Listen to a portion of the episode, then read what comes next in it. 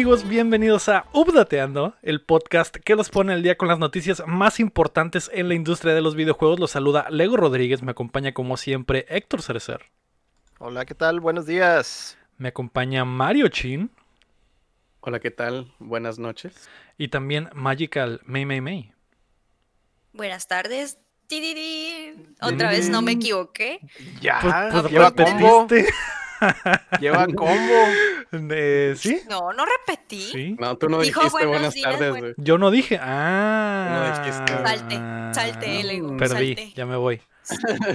Me ganó, me ganó la del güey. stream. Me ganó la May. Sálganse del stream. Salgan- Sálganse del podcast. Quiero estar Quiero sola. estar solo. Quiero estar solo, maldita sea. Yo lo arruiné. Eh, tienes 10, May. Discúlpame, fue mi error. fue mi error. La idea era que dijera yo buenas tardes y que tú dijeras buenas las tengan, ¿no? Entonces, eso es. A ti te toca decir eso. Yo al final buenas las tengan. Estará bien, estará bien. Vamos a, a ver qué pasa. Hola, ¿cómo están todos? Después de la Navidad 2020. La mejor Bien, Navidad de la historia. Mm. ¿Qué les regalaron? ¿Qué les regalaron? Ah, de hecho, Carlos Sosa nos pregunta cómo están. ¿Qué les llegó? ¿Qué les Mm. llevó Santa? Mm. Carbón a la verga. A la May nada. Por negarlo tres veces. Por- antes de que Ah, salga el sol. Yo no lo negué, señor Santa. A la Solo May tenía le trajo, dudas. le trajo carbón.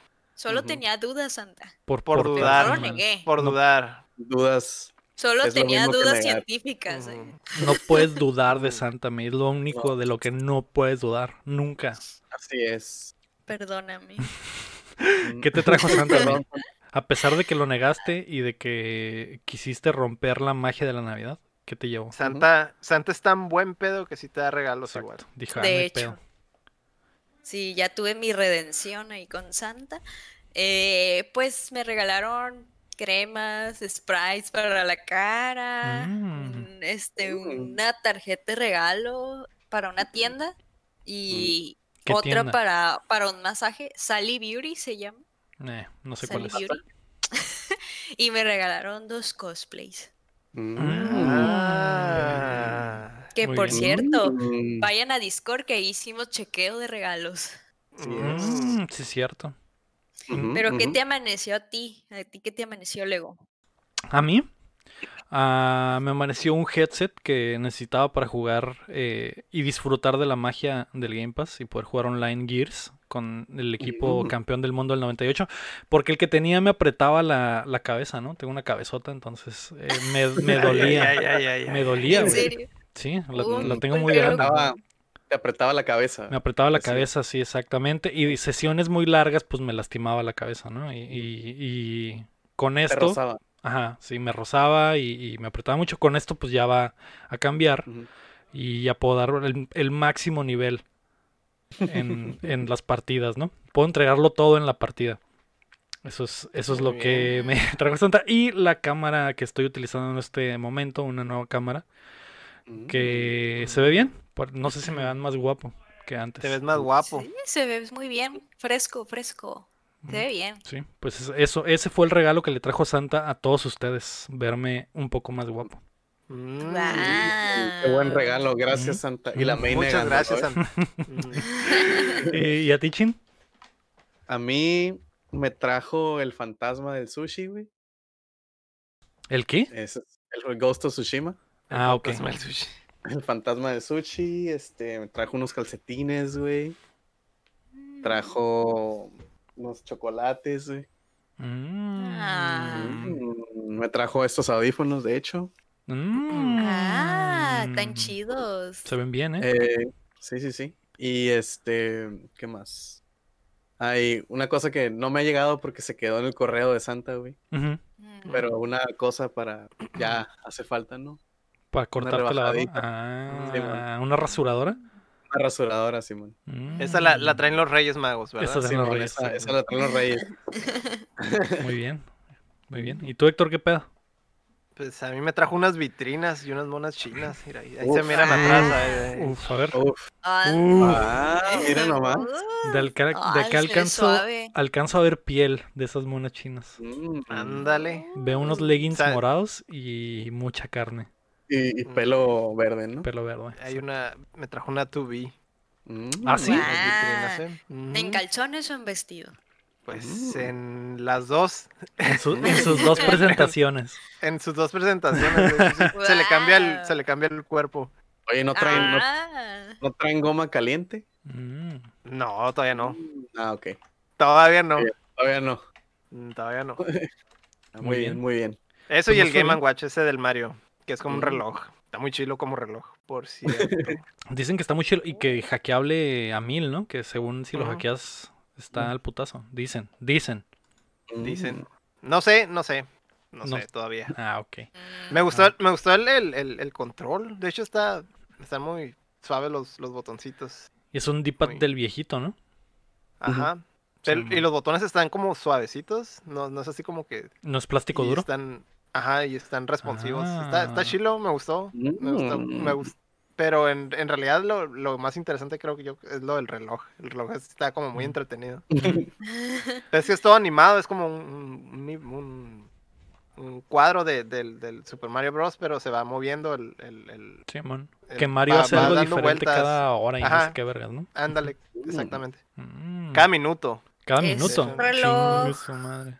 ¿De buró? Pues podríamos decir que sí. Lo- lo- o sea, si le consigues una basecita y lo pones así en el buró, pues ya queda. Ah, es para colgar. No, no, Ah, no, es, es una consolita, pues. Ah, como un Game ok. Tiene Watch. como. Es como un Game Watch. Mm. Pero, Pero, en pues, esteroides. Sí. Pero hackeable. Sí. También, pero eh, me gusta como reloj. De hecho, me gusta mucho como reloj. Va. Pues qué buena Navidad, ¿eh? Parece que, que les fue es. bien a todos. Nos fue bien a todos, hasta a los subdatianos. Así que felicidades a todos. Feliz Navidad a, a todos los que están con nosotros en el chat y los que están escuchando en cualquiera de las plataformas en la, en la que nos escuchan. Espero que se la hayan pasado muy bien. Carlos Sosa también nos preguntaba, ¿ya eran sexys antes de Updateando o su sensualidad aumentó un mil por, por ciento después de entrar? Mm. Yo Aumentó. creo que aumentó. Estoy Yo creo que totalmente de aumentó, acuerdo con aumenté. que aumentó. Y todos los subdateanos también aumentan su, su sensualidad una vez que empiezan Al a escuchar el podcast, ¿no? En especial ellos. Ellos, ellos son los que más sexy se ponen, así es. Así es. ah, muy bien. El día de hoy es el update que se va. Pero antes queremos agradecer a nuestros hermosos Patreons nivel platino y oro, a Rodrigo Ornelas, Osvaldo Mesa, Enrique Sánchez, Alucard, Rami Robalcaba y el nuevo Patreon de esta semana, Fernando Campos, que acaba de llegar barridísimo. Ah. Gracias Fernando por tu apoyo. Para ustedes, el chin tiene algo.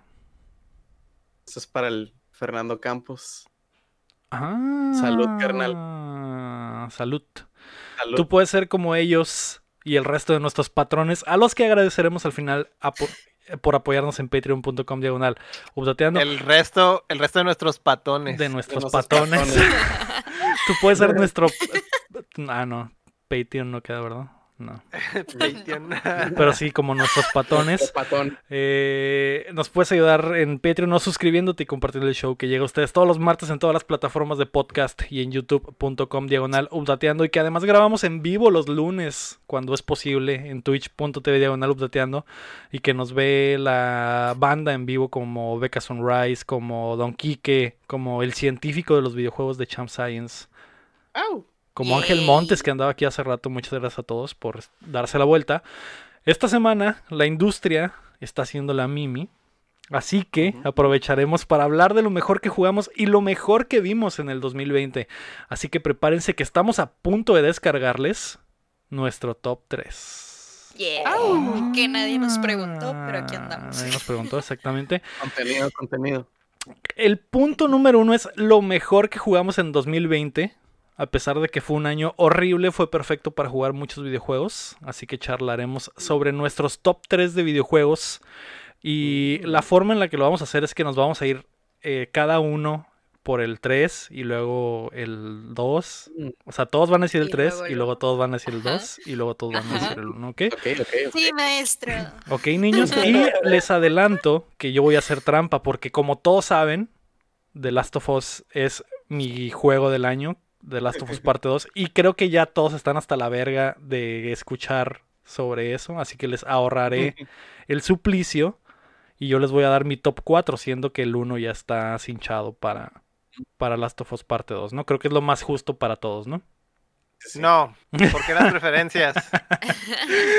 Eh, vamos a comenzar con el Chin. Chin, dime cuál fue Mm. tu top 3 de videojuegos tres. del 2020. Tu número 3. Hmm. Yo creo que fue la vuelta que le di al al Bloodborne. Me la pasé Mm. muy muy divertido, güey. Ujú. Yo sé que siempre estoy hablando del Bloodborne, desde que entré estoy hablando del Bloodborne. Pero, pero es que es un muy buen juego, güey. Es un muy buen juego, güey. La neta, güey. Sí. si valen Eh. juegos viejos, entonces. Pues Sí, pues, es lo- lo yo no los iba a valer, pero está bien. Mm. Es que, es que, guacha, te voy, a, te voy a ser honesto, güey. Yo nomás jugué un juego del año, güey. Ajá, Que fue el Persona 5 Royal. Y apenas Ujú. lo estoy empezando, entonces como que no, no. está bien. O sea, Aparte sabemos que eres hipster y va con tu personalidad, ¿no? Con el mira, les voy a hacer el personaje. paro, les voy a hacer el paro y voy a ser de la generación que acaba de pasar, güey. Porque si no, estuviera juegos de Game Boy Advance, güey. Juegos de, de Game Boy Advance, güey. Juegos de Game Boy Advance, güey. Ujú. Juegos de Game Boy Advance. y Entonces. también juegos de Game Boy Advance. Entonces, sí, el número 3 de lo que jugué este año, el Ajá. Bloodborne. ¿Por qué? Expl- explica Porque- tu... Pues mira, pues ya, ya lo había jugado, güey. Este, nunca lo pude como pasar porque tuve un, este, un percance, güey. Un percance de que se me corrompió el save y pues lo tuve que dejar porque pues el... el- la, la carne estaba... La carne quería, pero el espíritu no estaba, ¿no? Entonces un día dije, ¿sabes qué, güey? Ya, somos hombres o payasos. güey". Y este, pues decidí jugarlo y decir, no lo voy a soltar hasta pasarlo, güey.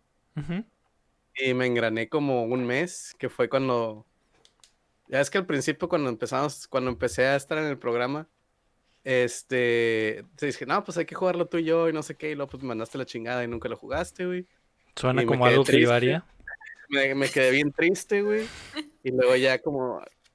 Por Halloween dije, ¿sabes qué? Es hora, güey. Es hora, güey. Y en ese mes, güey, me lo aventé como en un mes, güey. Y sí lo pasé, no lo pasé 100%, pero sí lo- me lo aventé ya acá, ya bien. Y Ujú. me dio ese sentimiento de cuando de que te paras cuando matas un jefe, de que sí. Lo Y logré. luego, te, y luego te pones de pie, ¿no? Porque Ajá. este, me, me emocioné mucho jugándolo, güey. Este, lo disfruté al máximo, güey. Y como pues lo pasé, pues eran cosas como que nuevas, güey, que no había experimentado el juego, como el último jefe, el DLC, o el último jefe, los últimos dos jefes, los dungeons y todo eso, fue como que eh, lo volví a descubrir, lo sentí como juego nuevo porque tenía mucho que no lo jugaban. Este, todo se, uf, se sintió muy bien jugar esa cosa. Suena bien, suena legal. Ah. Número 3 del Sí. Chin, Bloodborne. Me parece legítimo, un buen juego. A pesar de que no es del año, creo que sí. Los que no lo hayan jugado, como yo, que no nunca lo terminé, debería volver. Ningún- ninguno de mis juegos es del año, así que Muy bien. no hay pedo. Héctor, tu número Bien 3. hipster, ¿no? Hipster. Sí. Eh, yo creo que mi, mi número 3 va a ser el de los 13 centinelas, vato. No esperaba. Neta, el mucho 3. del Vaya, vaya. Ya cada rato lo saco. A cada rato lo saco. Platícale a la gente qué es recomiendo. 13 Centinelas. El 13 Centinelas es un juego de Vanillaware. Ujú. Eh, este, no sé si ya están familiarizados con los Muramasa o el Dragon's Crown, esas cosas. Entonces, más o menos, pues tiene ese estilo de, de arte. En este caso se fueron un poquillo más conservador y no están súper mamados los personajes ni nada de eso, sino se miran más normalones Ujú. dentro de lo que cabe. Eh, el show es- de este juego es que es como, es una carta de amor a todos los sci-fi, ¿no? Tanto de Japón como lo de aquí. Entonces, eh, la historia la, la desarrolló este, el Yoshi Kamitani, la, la- la desarrolló durante tres años y pues, está bien padre cómo conecta todo, ¿no? De hecho, la, la mayoría de, lo que- ah, de los que le he predicado el juego y se los he prestado, Este, todos, absolutamente todos llegan a la parte del clímax del juego y terminan de jugar a las 4 o 5 de la mañana porque ya no hay vuelta atrás, pues, o sea, después del, del, del- te enganchas bien, cabrón, güey, porque ya te empieza a resolver todo, te empiezan las respuestas de todo y ahí está súper engranado, ¿no? Y es un desmadre, la historia es un desmadre porque hay muchos, hay muchos caminos. eh, pues como, como dice el, el título del juego, pues son 13, 13 personajes y las 13 historias conectan entre sí. O sea, en algún punto todos se cruzan con todos en, en- en el juego. Un- unos más con, más con otros, ¿verdad? Pero a final de cuentas todo conecta y, y todo le da un sentido y te hace creer que, que es una cosa y al final resulta ser algo que nada que ver, ¿no? Algo que nunca... Está muy chistoso porque a los niveles les dicen de cierta manera, bien peculiar, y te quedas tú, ¿por qué les dicen así? O si es como que eh, están como viajando en el tiempo o algo así. Pero Ujú. ya al, al final todo cobra sentido, o sea, ya eh, eso es lo que está, está bien padre el juego, que siempre desde el principio ya te, ya te dicen todo, no es como, no está armado al, al- al- al- así como en, en la marcha, sino que está todo súper bien cuidado y súper bien pulido. Eh, lo único que me hizo ruido es como que ah, el combate se me hace muy simplón, me hubiera gustado verlo como un poquillo más de ¿Qué es el gameplay? no ¿Qué nomás- tipo de juego es? es que es un juego de, de, de aventura. Así tipo, tipo de esos. No es de, de, de click and. De, de los de. Point de and click. clicar en la pantalla. Ajá, no es point and click. Es más, es más de mover al personaje y, y- y interactuar con los demás que En están 2D. en, en, en- ajá, en 2D. Ujú. Y tienes que hacer ciertos eventos, alcanzar, alcanzar ciertos eventos, o esperarte que pase algo, o, o liberar cierto, cierto evento para poder seguir avanzando con otro personaje. Eh, así es más o menos como, como te cuenta la historia el, el- el juego, ¿no? Vas liberando eh, escenarios y te pasas as- al siguiente personaje, ¿no? Y así hasta, hasta terminar todo, ¿no? Eh, locura es eso, pues cómo, cómo todo conecta, cómo te va presentando todos los misterios y llega un punto, digamos, a la mitad del juego todavía estás súper perdido y, se- y empiezas a, a resolver los misterios y ya cuando llegas al- a, la parte del clímax del juego se vuelve súper adictivo, de ahí ya no hay vuelta atrás. Este... El combate, eh, hay, hay una, el juego está dividido en eso, en- en- en la parte de los escenarios, donde desbloqueas historia, y hay otra de combate. El combate es como de, de, en- de estrategia en tiempo real, más o menos. Y lo que no me gusta es que está muy sencillo en cuanto a los... O sea, Mm. los, digamos, son puntitos brillantes los enemigos, casi casi, ¿no? O sea, me hubiera gustado ver como que fueran más... poco más detallados. No, más, más detallados, más que nada, porque te dejan mucho la imaginación, pues. Ah, ok. Eso, eso es lo que es lo que me hace mucho ruido. Y si se ven como ah, unos pequeños cuadros donde se mira como la animación de los ataques que hacen, pero no ves en sí el, No ves la el- animación. ves la animación, pero es- está, estás pegándole un montón de puntitos, por así decirlo, ¿no? Ok, ok. Que, que se supone que está como, ah, ok, sí, está basado en un, como un jueguillo que había en, en ese mismo mundo, pero de todas maneras eh, la no, no se me hizo tan...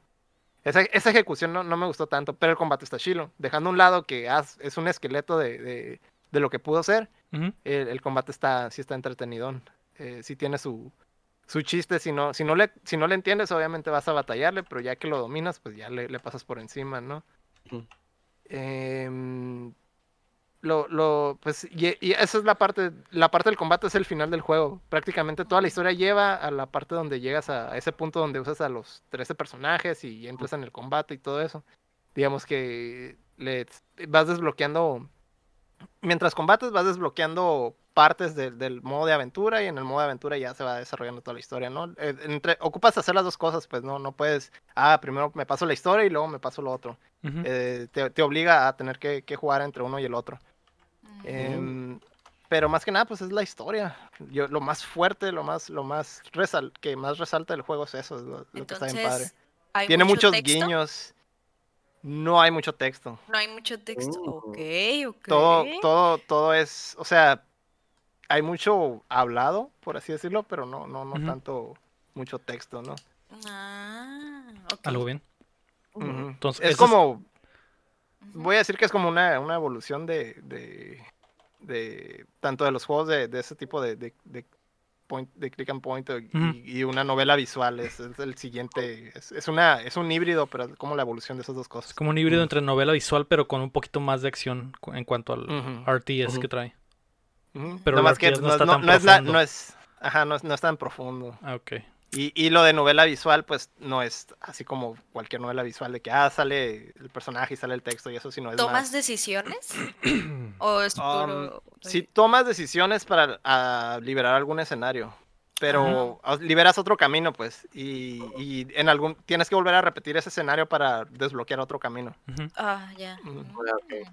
O sea, a fuerzas tienes que, que a veces regresarte a cierto punto para poder liberar otro camino, ¿no? Pero sí está, está, está muy completo en ese aspecto, tío. Lo más, lo más fuerte es eso, la, la historia. Está muy Ese padre. es tu Va. número 3. Ujú. Ok, Va. ok. Mm. Ah, yo me voy por mi número 4, que eh, ya, como, como ya les dije, el número no es Last of Us eh, parte 2. mi número 4, que sería el 3 en este caso, es ah, una sorpresa para mí, Assassin's Creed Valhalla, que en los Mm. últimos días eh, ha sido a lo que le he estado pegando mucho. Eh, siento que también es culpa de Cyberpunk porque quería que Cyberpunk fuera ese juego, ese RPG eh, en el que podía nomás entrar a tirar el rol y hacer cosas y, y- y pasar el rato y disfrutarlo. Valhalla tomó ese lugar a pesar de que no soy fan de Assassin's Creed y de que en, en- en realidad me vale madre todo el lore de, del Animus y todo ese pedo.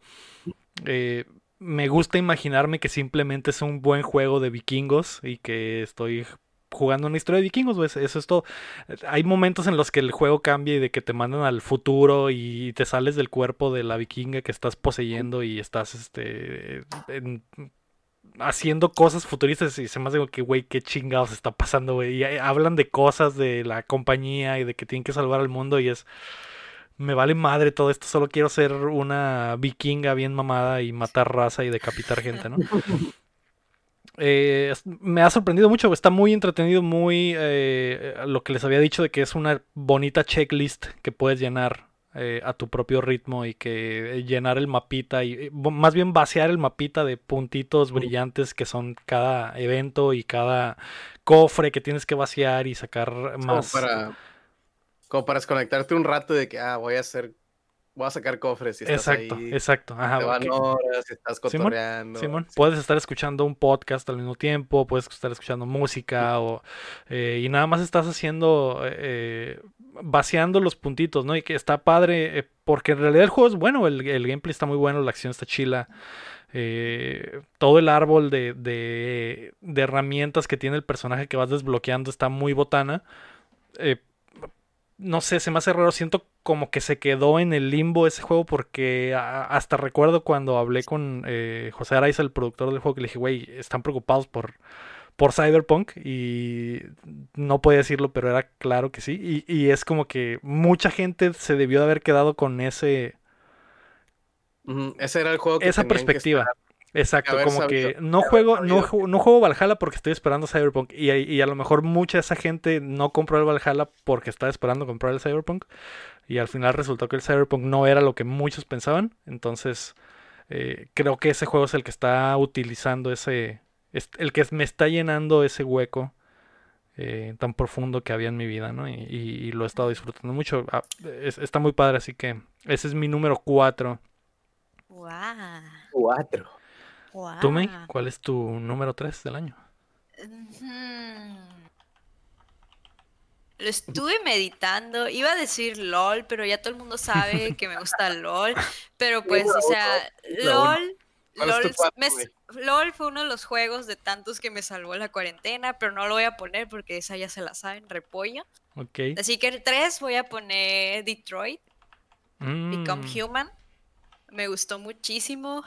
Lloré, sufrí, me emocioné.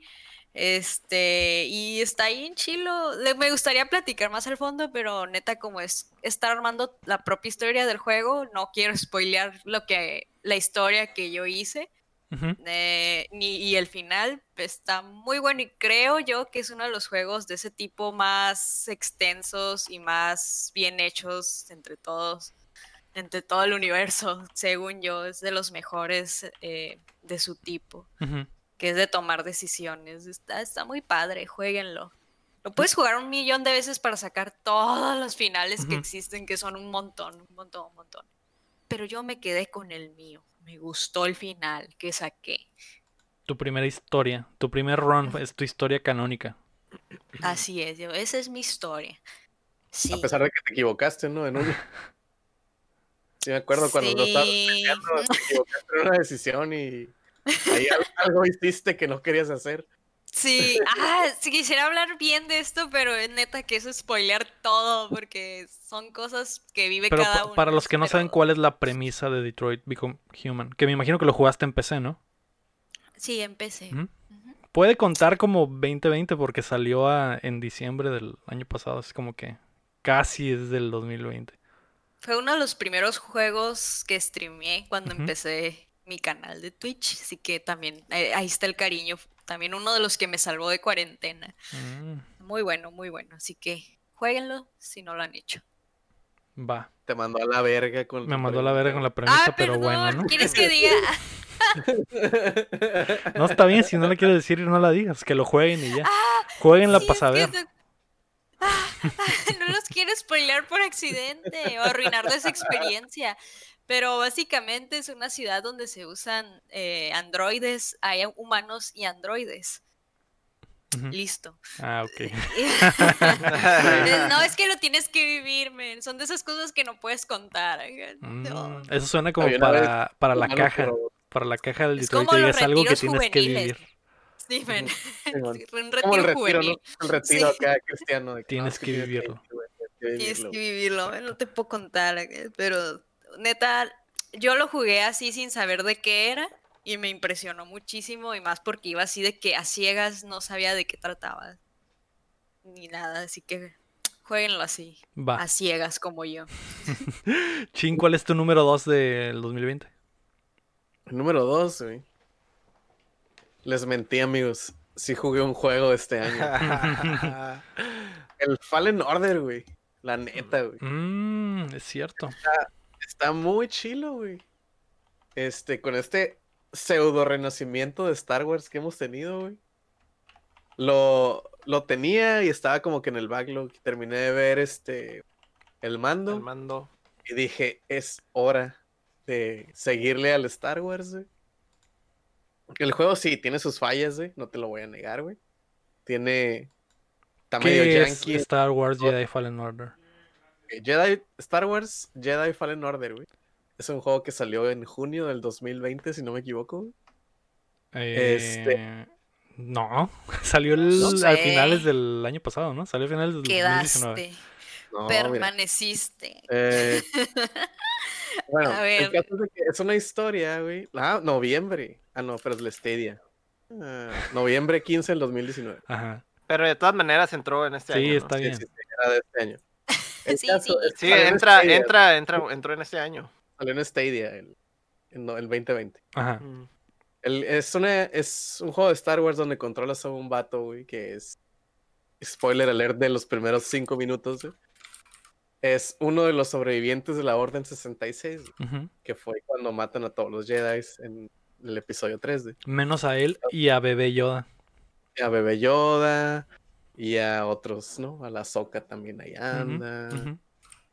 Pero X, ¿no? Entonces, tienes este, pues, tienes aventuras Jedi, no quiero spoilear mucho, güey. Es- el juego, la historia está muy bonita, está entre el episodio 3 y el 4. Ujú. Este, tiene muchos guiños a lo que es este, las series como Clone Wars o como Rebels. Entonces, si te cae Star Wars, acá como que no nomás las películas, porque pues, ¿para qué quieres las películas, no? Este, eh, si te cae mucho Star Wars, güey, y no lo has jugado, juégalo, está muy suave. Eh, sí, el gameplay está medio janky de repente, güey, pero tiene mucho fanservice, el combate está, está entretenido, la historia está entretenida, tienes cositas como customizar tu sable láser, tiene muchos, este, cositas que, que como que ir rejuntando, tiene muchos side quests. Que es como un, es como un Dark Souls más digerible, ¿no? Ajá. Sí, es como si juntaras el Devil May Cry con el Dark Souls. Mm. Así, como en ese, ese medio, pues el Devil May Cry es super acción flashy y el Dark Souls es bien acá, bien grounded y así, eh, en medio de esos dos. Que igual el Devil May Cry tiene como, ah, para agarrar cosillas, pero no, ah, no Banjo Kazooie, sino Sí, una sí. otra, ¿no? Sí, man. Ahí sí es de que, ah, es- es, eh, no sé, el- el- las mecánicas de que te mueres y pierdes tus skill points, Mm. Que no te has gastado, eh, la forma de curarte es limitada y Si ya descansas, o sea, ahí es meditar, ¿no? Si ya meditas, se te regeneran tus... tus- ujú. Como las fogatas del Dark Souls. Sí, sí, tiene, tiene mecánicas del, de los Souls. Tiene, ajá, tiene mecánicas de los Souls, pero el combate es más rápido, pues es mucho más rápido. más este, dinámico. Más dinámico, tienes los staples, como peleas con un sable de luz, es como que regresas blasters, haces parries y... Este... Muchos brazos. No, güey. Bueno, sí, sí, pero no... De robots. De los no, no robots. Stormtroopers, de los robots y de, De robots. Sí me. Pero de, de, de Stormtrooper no, güey. La neta sí está muy entretenido. Fue una, una, lo pongo en el 2 porque yo no esperaba mucho, porque es un juego de Star Wars y generalmente es como que, ah, un juego de Star Wars. Entonces no esperaba mucho, pero ya cuando lo jugué, este, fue una sorpresa muy agradable que me gustara tanto. Fue como que, ah, mira, qué sabe. De hecho, lo pasé y lo volví a empezar en cuanto lo pasé. Que, ah, le voy a dar otra vuelta. No terminaba la segunda vuelta, pues, ah, le voy a dar otra vuelta. Nomás porque, porque sí, porque está chilo, está divertido. Este, ya le subí la dificultad a ver si se ponía más acá y pues, sí está. No te voy a decir que está muy difícil porque lo jugué como en normal, pero en hard sí, sí, este, cambian. Ujú. Ahí sí se nota la dificultad. Este, lo recomiendo mucho, si- más si les gusta Star Wars. Es- yo diría que está como que muy nicho por eso. Lo Va. recomiendo si te gusta mucho Star Wars. Sí, que, que es una historia canónica, por cierto. O sea, sí. Ajá, tiene, tiene elementos que están en, en los Expanded Universe, ¿no? De ahorita de Star Wars. En una de esas vale- este güey sale en el Mandalorian. Simón. Sí, pues el actor es el, el, el Joker de Gotham, de, de Gotham. El pelirrojo ese está, pues es ese güey. Ese güey le da la voz y es la cara de ese güey, literal. Entonces, en una de esas ahí sale. Sí, man. Va. Nice. Eh, Star Wars Jedi Fallen Order es tu número 2. Muy bien. Así es. Héctor, ¿cuál es tu número 2 del 2020? El mío también es uno de Star Wars. vato. ¿Ah, sí? Ah, Twins. tan, tan. No, pero el mío es el Squadrons, vato. ¿Neta el Squadrons? ¿Segundo Sí, lugar? A la verga, Segundo qué lugar, güey. ¿Por qué? Star Qué Wars. loco, ¿verdad? Pero Sí, ¿qué, es Star Wars Squadrons? pues, es el simulador espacial de, de navecitas que tanto se quería desde hace mucho tiempo, ¿verdad? Este, sí tuvo ahí algunos tropiezos al principio, güey. Te mencioné el detalle ese de, de que se quedaba trabado en modo historia por, por algo que habían cambiado en, el- en los lobbies. Pero ya pasando eso, pues ya, es, es el, el- el jueguito de simulador espacial, ¿no? Que tanto esperaba. Este... Pues, ¿qué puedo decir, güey? Del juego es, es, es- lo hice- es- prácticamente lo hicieron unos fanáticos de, de los, de los juegos originales, ¿no? Entonces ya más o menos te das una idea de, de cómo es. eh, entras a una misión y, y todo, durante la misión todo cambia, ¿no? O sea, de repente la, la cortar algo y de repente estás correteando a alguien y de repente entras en combate, ¿no? O, te, o llega, llega la caballería y se hace, pues se hace el mero refuego ahí, ¿no?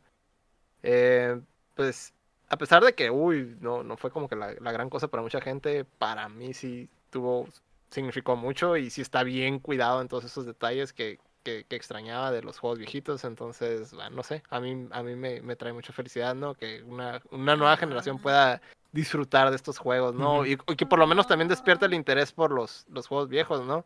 que son muy buenos, sigo recalcando que son muy buenos y, y sí es algo que le recomendaría a cualquier fan de Star Wars, ¿no? Y, y más ahorita, o sea, también yo me pasó igual que el Chin, eh, lo retomé en cuanto terminé el Mandalorian, güey, y pues obviamente llega con todo el pinche hype de regreso al Squadrons, ¿no? Sí, Entonces, man.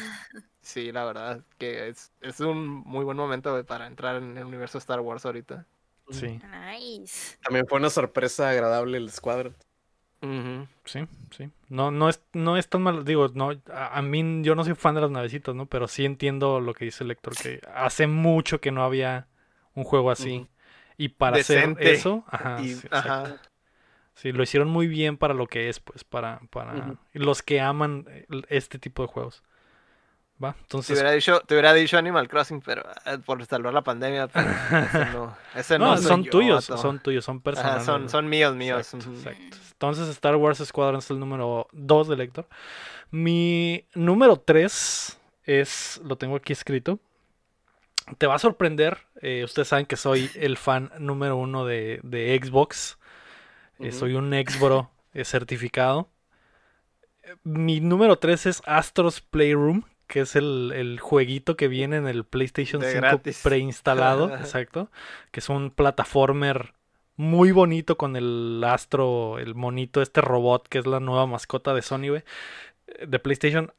Es el IVA, el IVA de PlayStation. Ándale, exacto. Entonces es, es, está muy raro, güey. El juego está muy, muy bien diseñado para lo que es. Son básicamente cuatro niveles de Mario, eh, no sé, Mario 3D World, pero con las cosas de PlayStation. El amor que tiene esta madre puesta en el juego es me sorprende mucho. Está lleno de referencias de PlayStation. Y algo que me sorprendió, güey, es que tú piensas, eh, por ejemplo, en Nintendo y, y piensas en toda su historia y dices, ah, Mario y todos sus personajes, Metroid, Zelda, todas sus franquicias importantes y dices, este es un, es, este es una, una compañía que tiene un chingo de historia, ¿no? Y, y de PlayStation nunca piensas así, güey. Nunca dices, nunca piensas en el pasado de PlayStation, güey.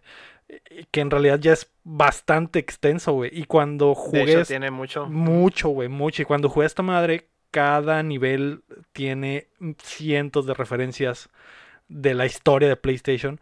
Y Déjame, déjame adivinar, son cuatro niveles y en cada uno es PlayStation 1, es en el primero. sí, y así, li- sí, ¿no? de hecho sí. Ah. Ajá, Cada nivel, eh, cada nivel es PlayStation. el primer nivel es PlayStation 1, luego PlayStation 2, 3 y 4. Y te van dando como que un paseo por la historia de la consola. Pero los niveles están muy bien diseñados. O sea, el juego no está hecho nada más para ponerte la historia de PlayStation en la Sí, cara, sino que es un muy buen juego, güey. Muy bien ingenioso. cuidado, muy ingenioso. Y parece, pareciera la escuela de diseño de, de Nintendo. Pareciera que el equipo que hizo el Mario Odyssey hizo este juego. Y, y- y no es Ujú. así, ¿no? Entonces, ese nivel de perfección en el, en el platforming y en los niveles tiene. Y toda esta parte de la historia de PlayStation está muy, muy buena, güey. Y hay, hay muchas. Hay un detallito que me gustó mucho que eh, hay. Los robotcitos estos, los astros, hay unos, hay un monito de gorra azul que tiene una cámara que es como camarógrafo y siempre está camareando una escena de un juego. Entonces, y están otros dos robotitos haciendo, actuando el juego. Entonces, te Ah, encuentras escenas de toda la historia, de juegos de toda la historia de PlayStation de, de- y, de, y de juegos que ni siquiera son de Sony First Party. Entonces hay, ajá, hay momentos de, de Final Fantasy, hay momentos de, de Devil May Cry, hay momentos de toda la historia de PlayStation. Eso está muy, muy bonito, güey. Sale, sale lo del Sephiroth y Aeris. Eh, no, no sale, no, No. sale eso. No sale ese, ese momento legendario. Qué malo. Es un momento memorable del Sí. PlayStation ¿De qué 1, hablas? ¿eh? ¿De qué hablas, Héctor? No de sé de qué hablas. Héctor, pero no, hablo. no sale ese momento. Ah, Pero sí, güey, está muy padre, güey. La música está muy chila. Y, y- y para hacer un juego Una muy cantidad. cortito, me sorprende la cantidad de amor que tiene puesta esa madre. Me gustaría ver un- una versión más extensa de Astros eh, Playroom. A lo mejor uno ya, un juego eh, completo. Eh, y aunque no sea lo de la carta de amor como es este, ¿no? Que sea un juego eh, diferente, pero que con este nivel de diseño de, de, de gameplay está muy, muy chilo. Eh, me sí, sorprendió pues en mucho. este caso, en este caso, digamos, están limitados por tener que mostrarte la historia, pero ahora, ahora, ahora algo más libre, ¿no? Exacto, sí. Y, y- y aparte es el mejor juego que ha utilizado el DualSense hasta ahora. Pues eh, literal, el juego está hecho para aprovechar todas las ventajas del nuevo control. Entonces, no hay Que es- ningún otro juego que lo haga mejor. Que es de hecho de la escuela de Nintendo, eso también. Hacer Es- el juego exacto. alrededor del control. Exacto, Mm. exacto. Sí. Eh, Qué eh, cute. Es, eh, es muy Nintendo eso, güey. Es- Nintendo saca su, su nuevo eh, su nueva consola y el juego flagship es uno que utiliza todas las nuevas Todas las tecnologías que trae funciones. esa madre, ¿no? Esa- y eso, esto es exactamente eso. No, y luego también a Nintendo le encanta sacar en sus juegos esos flagship una celebración de, de- También. de- Exacto. del pasado, ¿no? Que por ejemplo, veamos el Mario Odyssey, que es llega un punto desde que es de que fanservice a Ujú. todo lo de Mario, ¿no? toda la historia, Sí, man. el nivel de la de la esta de la ciudad, güey. Todo eso es como que Sí. ah, ¿se acuerdan de todo esto de Sí, Mario? man. Ujú. Bla, Sí, bla, y. Nintendo lo hace mucho, güey, y no, y no- y no pensamos así de Sony hasta es, a- ahora que juegas, dije, este a la madre, momento. güey, tiene eh, más de 20 años de historia y con cosas muy, muy chilas, güey, y, y no lo piensas así, pi- sigues pensando que Sony es, que PlayStation es algo nuevo, ¿no? Lo sigues sintiendo como algo nuevo y, y- y Nintendo algo No. milenario, pero no, ya, ya no es tan así, ¿no? Ya Ya los dos podrían estar en el mismo nivel, güey. Pero sí, Pues es que tiene, tiene historia desde prácticamente desde la época del Super Nintendo. sí, son muchos literalmente, años, literalmente. Son muchos Ujú. años. ¿Cuánto Sí, tiempo eh, lo pasaste? Eh, está rapidito, ¿eh? yo creo unas cuatro horas y lo platiné. Mm, Pero, eh, y lo jugué en, en pedacitos muy cortitos. Jugaba un nivel y luego pasaban días y luego jugaba otro nivel y así. Ah, ok. Eh, No lo, no lo maratoneaste. no lo maratoneé, no, no, no. Y, yo creo que eso también me ayudó, ¿no? Y, y al, después de que pasas las cuatro niveles, hay un final muy, muy chilo, güey, que, que, que no querías, quisiera spoilerar y que cuando tengan la oportunidad de jugarlo, la No, neta, no, sí no, se van a, no. sí No, se van a no, no. sorprender, güey, está muy, muy chingón. Y, y, eh, precisamente ese final fue lo que dije, a la verga, este juego es, está especial, es, es algo especial, pues. Ese es mi Mm, número qué 3 cute. del, Suena del cute. año. El 3, el 3 es un demo. Cute. El 3 es un tema. Exactamente. Ah, May, ¿cuál es tu número 2 del 2020? Ah, el número dos, voy a volver a ser básica, perdonen amigos, pero soy una persona muy humilde yo, muy sencillita, pero los Sims, Mm. Sims, Me salvaron Sims la 4, vida Sims este año. 4. Sims 4, Sims. este, fue como en enero, cuando está empezando todo, eh, los de Origins pusieron juegos en descuento pa- para la causa, para que te quedes en casa, literal. Salía un comercial de que quédate a jugar en tu casa, no salgas, bla, bla, bla. Y vi los Sims en descuento porque originalmente cuestan como 400 o 500 pesos el juego. Y estaba como en 99 pesos, men. Ujú. 99 pesos y yo qué humilde, gracias. Y aproveché y lo compré, nunca había jugado. Y pues ahí fue mi perdición, amigos. Toda la cuarentena estuve jugando Sims y comprándoles expansiones. Te atraparon, caíste en la trampa. sí, sí, 300 meses me... que, esos 300 pesos que te ahorraste del juego base se fueron en expansiones. Sí, o sea, meses. Ustedes no tienen idea. Despertaba, trabajaba cuando estaba en home office, pero estaba trabajando y como que en la pantalla chiquilla de los Sims, así, viendo qué están haciendo mis Sims. Ay, ¿Qué hacen mis hijos ahorita, no? Ay, a ver, ¿qué estoy haciendo en los Sims? Ahí sí salgo aquí.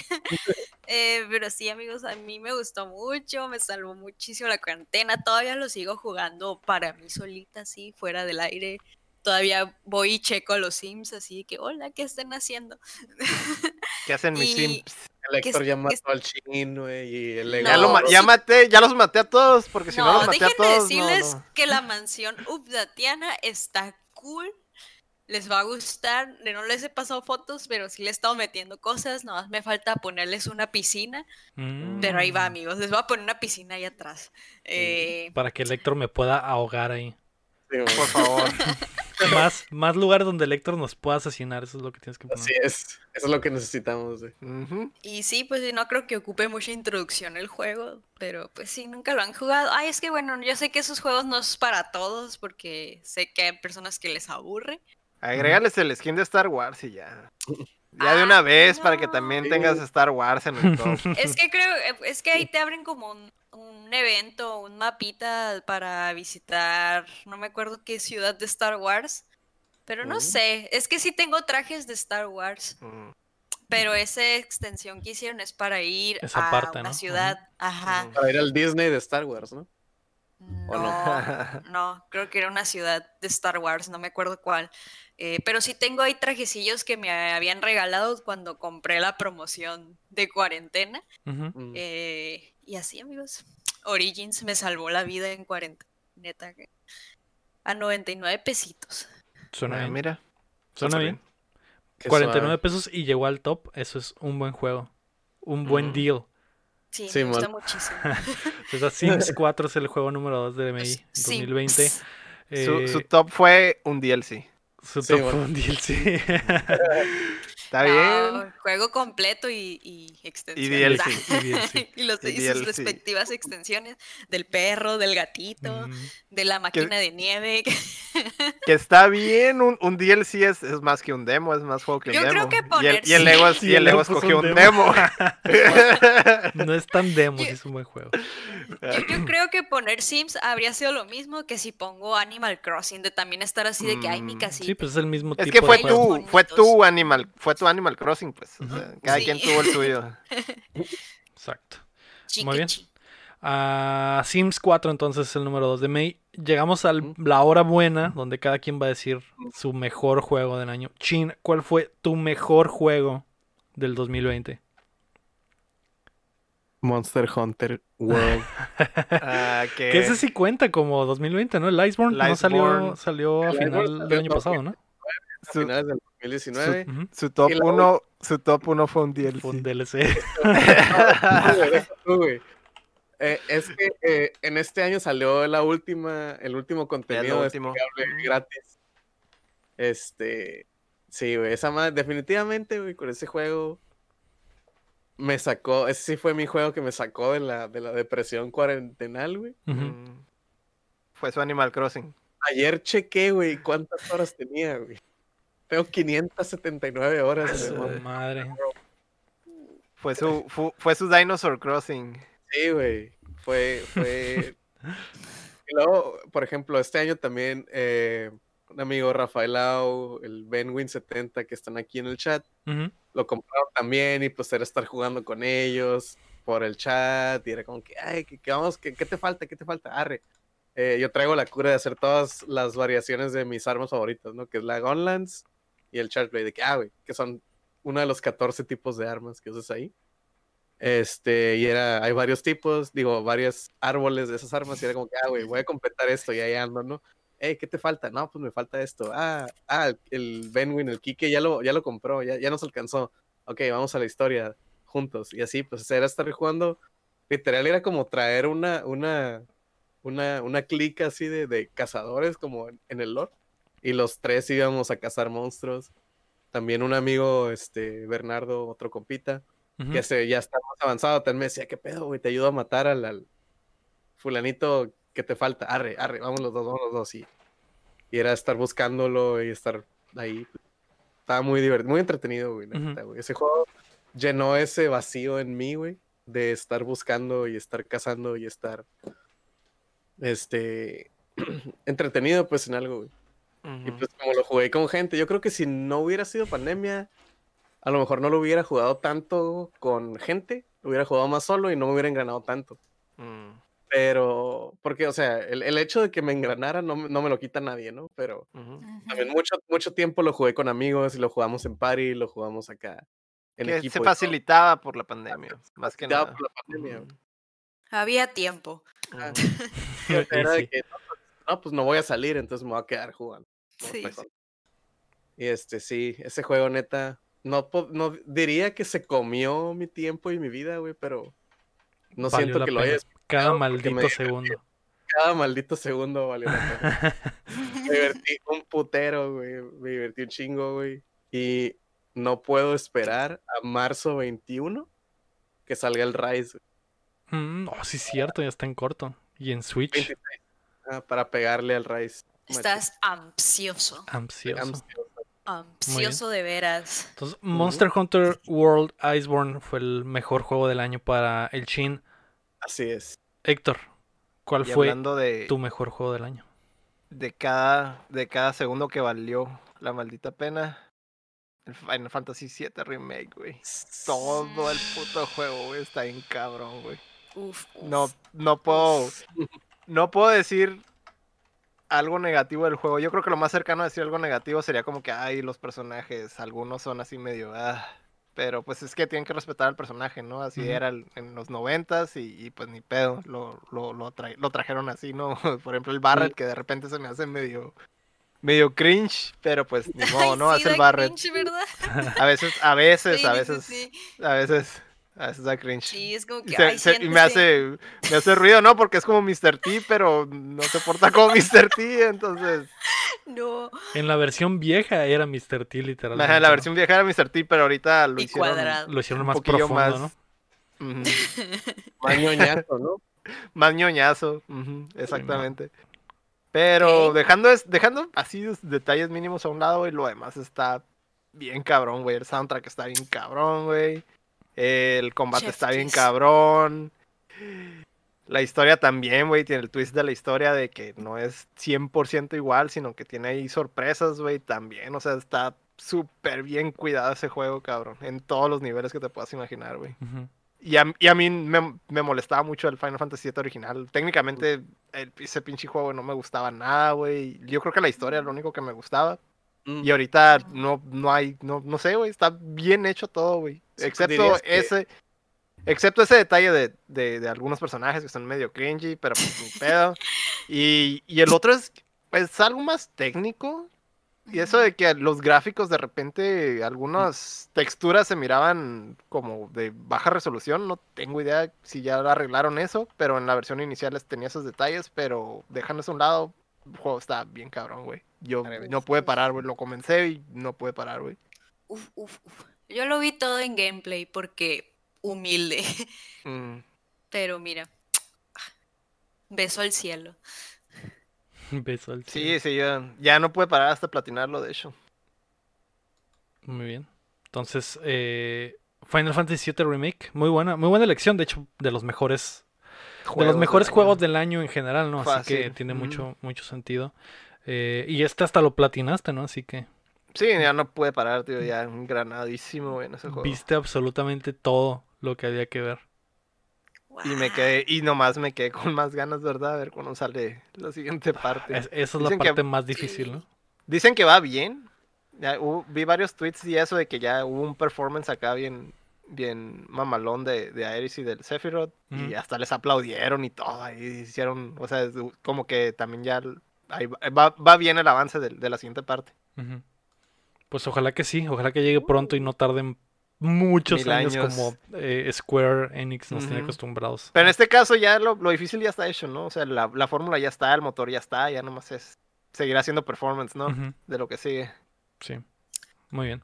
Pues ahí está Final Fan-. Fantasy VII es el mejor juego del año para el lector. Ujú. Eh, yo, mi número 2, que en este caso es el número 1, he hablado de este juego varias veces en el año, a lo mejor poquito, de repente a lo mejor alguna vez me extendí, pero Crosscode es mi número 2 del año, este RPG eh, de 16 bits que salió para Switch y Xbox este año que se juega. Es el juego que les he contado que la premisa es que estás dentro de un MMO, pero en realidad es un RPG. Eh, es, es muy difícil explicar lo que es este juego sin que lo jueguen. Entonces, eh, eh, por eso he tratado como que de decirles mucho a la, a la gente y a los eh, principies y updatianas que escuchen, digo que sí, que escuchen updateando y que jueguen Crosscode porque vale mucho la pena. Eh, por el arte, por la acción, es como jugar un, como jugar como poner las filosofías de diseño de la época del Super Nintendo, pero pudiéndolas explotar al máximo porque no hay límites computacionales que te detengan. Entonces es como si el, como si el Chrono Trigger. Chrono Trigger, perdón, eso es lo que se me está yendo. Eh, no sé cómo supiste, pero sí es como si el Chrono Trigger, güey, tuviera acción en tiempo real y pudieras tirar putados en tiempo real y hacer combos y, y- y tener un árbol de habilidades, de un chingo de habilidades y poder usar todas esas habilidades en el mismo combate al mismo tiempo y hacer cadenas de combos contra un chingo de enemigos al mismo tiempo. Este juego lo hace, pues, y es como que si Chrono Trigger hubiera podido hacer eso sin tener las limitaciones, lo hubiera hecho, ¿no? Entonces siento como que ese, e- e- esa es la pieza clave de este juego y por lo que me gusta un putero. Aparte de que el arte es muy similar al de Chrono Trigger, ese estilo de, de 16 bits. La música está muy chila, entonces no puedo eh, recomendarlo más. Eh, Crosscode es mi número 2 del 2020. No puedes decir que es similar a Chrono Trigger si no tiene arte de Akira Toriyama, ¿eh? No, no. Pues sí, eh, sí, me, me refiero al que no. es de 16 bits, no, no al arte de. Toriyama, ¿no? Pero de que Ah, es bueno. 16 bits. Eh, pero velo, es, es, es- digo, Toriyama tiene un estilo muy, muy, Muy- específico, ¿no? Eh, sí. Pero si Es- ves el arte de... Ajá, es Goku. Es pero, Goku. pero, pero el arte de Toriyama lo veías en la caja, güey, y, y el, el juego no se veía así, güey. Te, imaginabas, te sí, imaginabas que así era. Sí tenía, sí tenía el estilo. Ajá, pero Parece eh, Dragon Ball. Crosscode se ve como se veía el gameplay de, de, de Chrono Trigger, no como se veía el arte, así los, las, Nah. los dibujos y la portada que era Ah. claramente Goku, ¿no? Eso es lo que me refiero. El Pero sí, Goku. muy bueno. Es- ese es mi número 2 y mi número 1 pues es Last of Us parte 2, como ya saben todos. Que, que a nadie le importa. Que, ajá, que- que le- que les voy a evitar el, el- el sufrimiento. Suplicio, suplicio. Muchas gracias. Así es. cátedra. Así es. eh, Muchas gracias. De nada. May. May, ¿cuál fue tu mejor juego del 2020?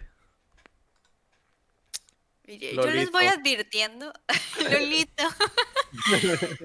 Yo les voy recordando a los tres antes de que digan de ah, esta morra enclochada. Pero este, pues para su suerte a mí me conocieron en el mero hype de Ori. Así que para mí Mm. el 2020 fue de Ori mi número uno. Ah. Ese, es- ese sí salió en el 2020, la segunda parte. Sí, la segunda. Jugué la primera en el 2020 Ujú.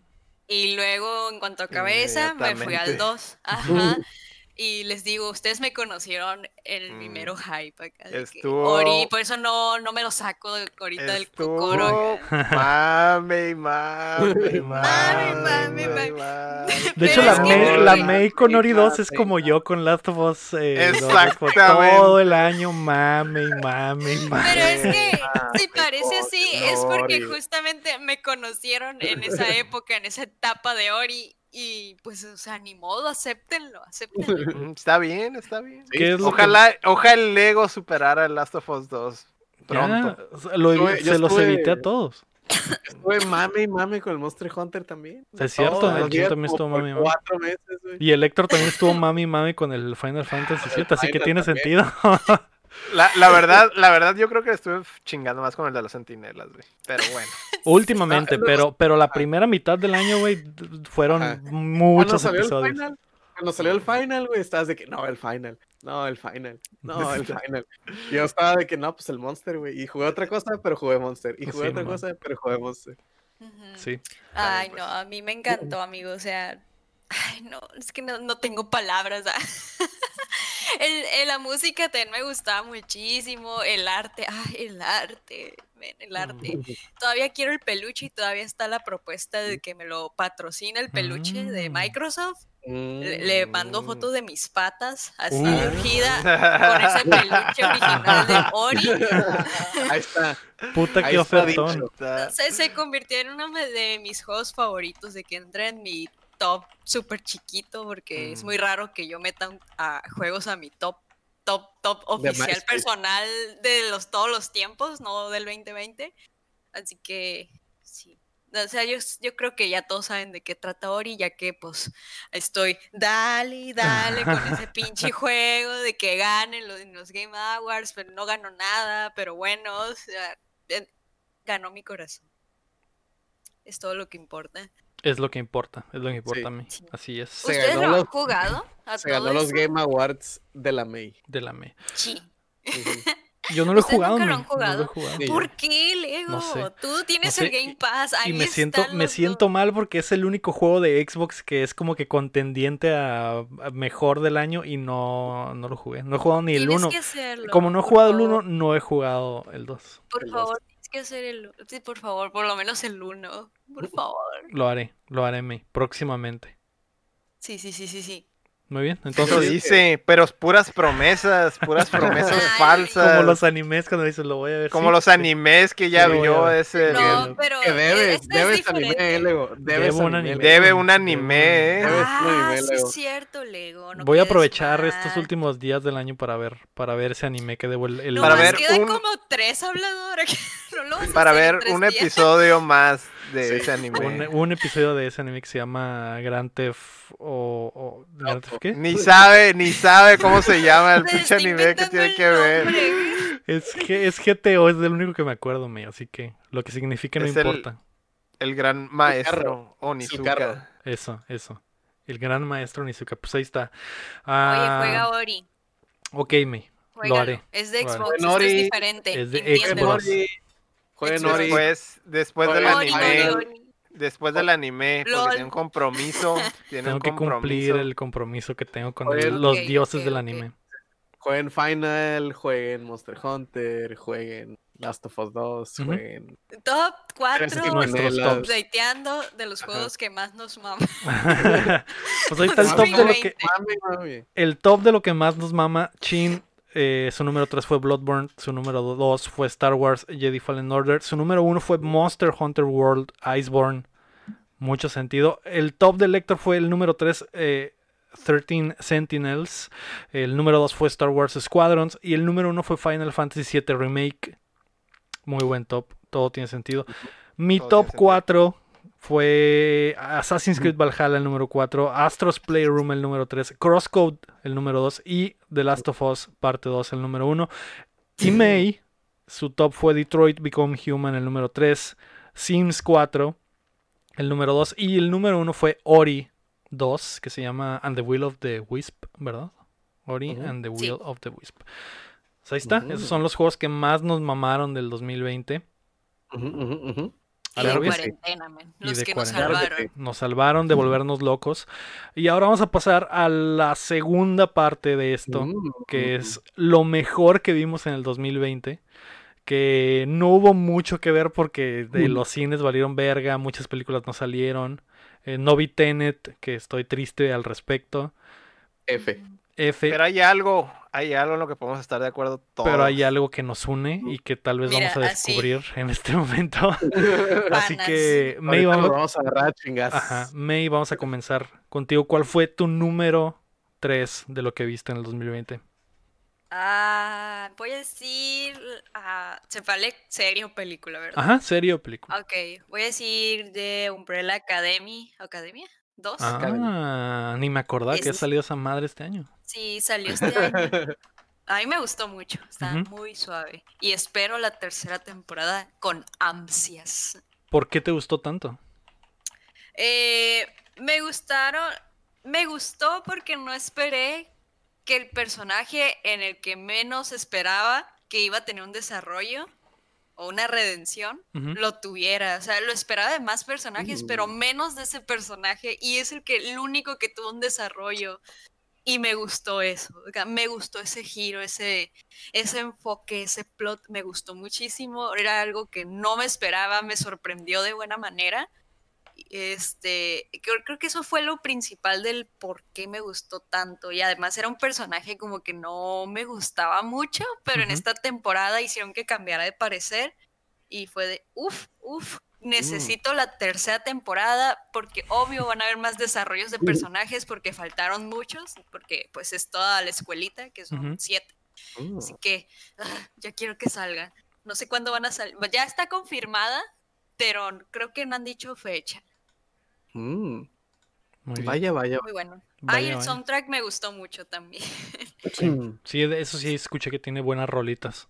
Entonces, el número 3 de May es de Umbrella Academy temporada 2, que salió este año. Muy buena. Héctor, ¿cuál fue tu número 3 del 2020? Queen's Gambit, güey. ¿El anime? Qué buena anime, güey. aunque está mejor el manga, ¿Qué? ¿eh? Buen- qué buena película de Rocky 4 con ajedrez. Sí. Muy buena. ¿Qué fue lo que más te gustó de Queen's Gambit, Héctor? Güey, hizo el ajedrez un deporte emocionante, güey.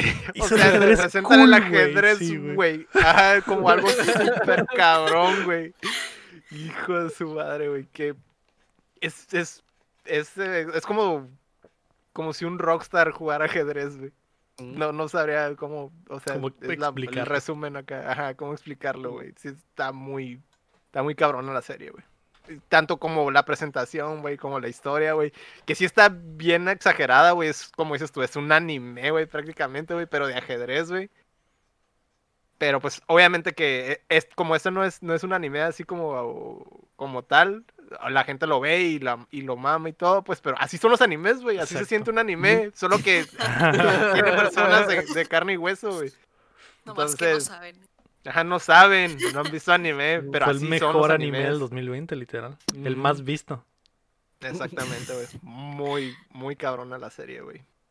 De eso sí, no se vayan con la finta de que ah, es de ajedrez y se lo voy a poner a mis niños. No, esa serie no es para niños. Ni de No. pedo, no se vayan con la finta. Muchos se van con la finta y, y, empiezan las escenas y de uy. Las escenas sin respeto. ¿eh? Exactamente, güey. Cuando empieza, sale el, el Cuando hacen empieza el el- sin respeto. Cuando empieza el sin respeto. Se pone bien candente. Uf. Se pone uff. Sí, Uf, e- sí. ese perre intenso. Ah, pues sí, eh, Esa- estoy to- ese es mi top totalmente de acuerdo. De hecho, eh, Queen's Gambit estuvo cerca de entrar a mi top, pero, Mm. pero no, al final no. Eh, por sí, muy, muy buena serie, muy buen anime. Chin, ¿cuál fue tu número 3 del 2020? Pues mi número 3 no es del 2020, es del año pasado, Ajá. 2019. Y ya lo había mencionado aquí muchas veces. Barry, güey. El 2020 Mm.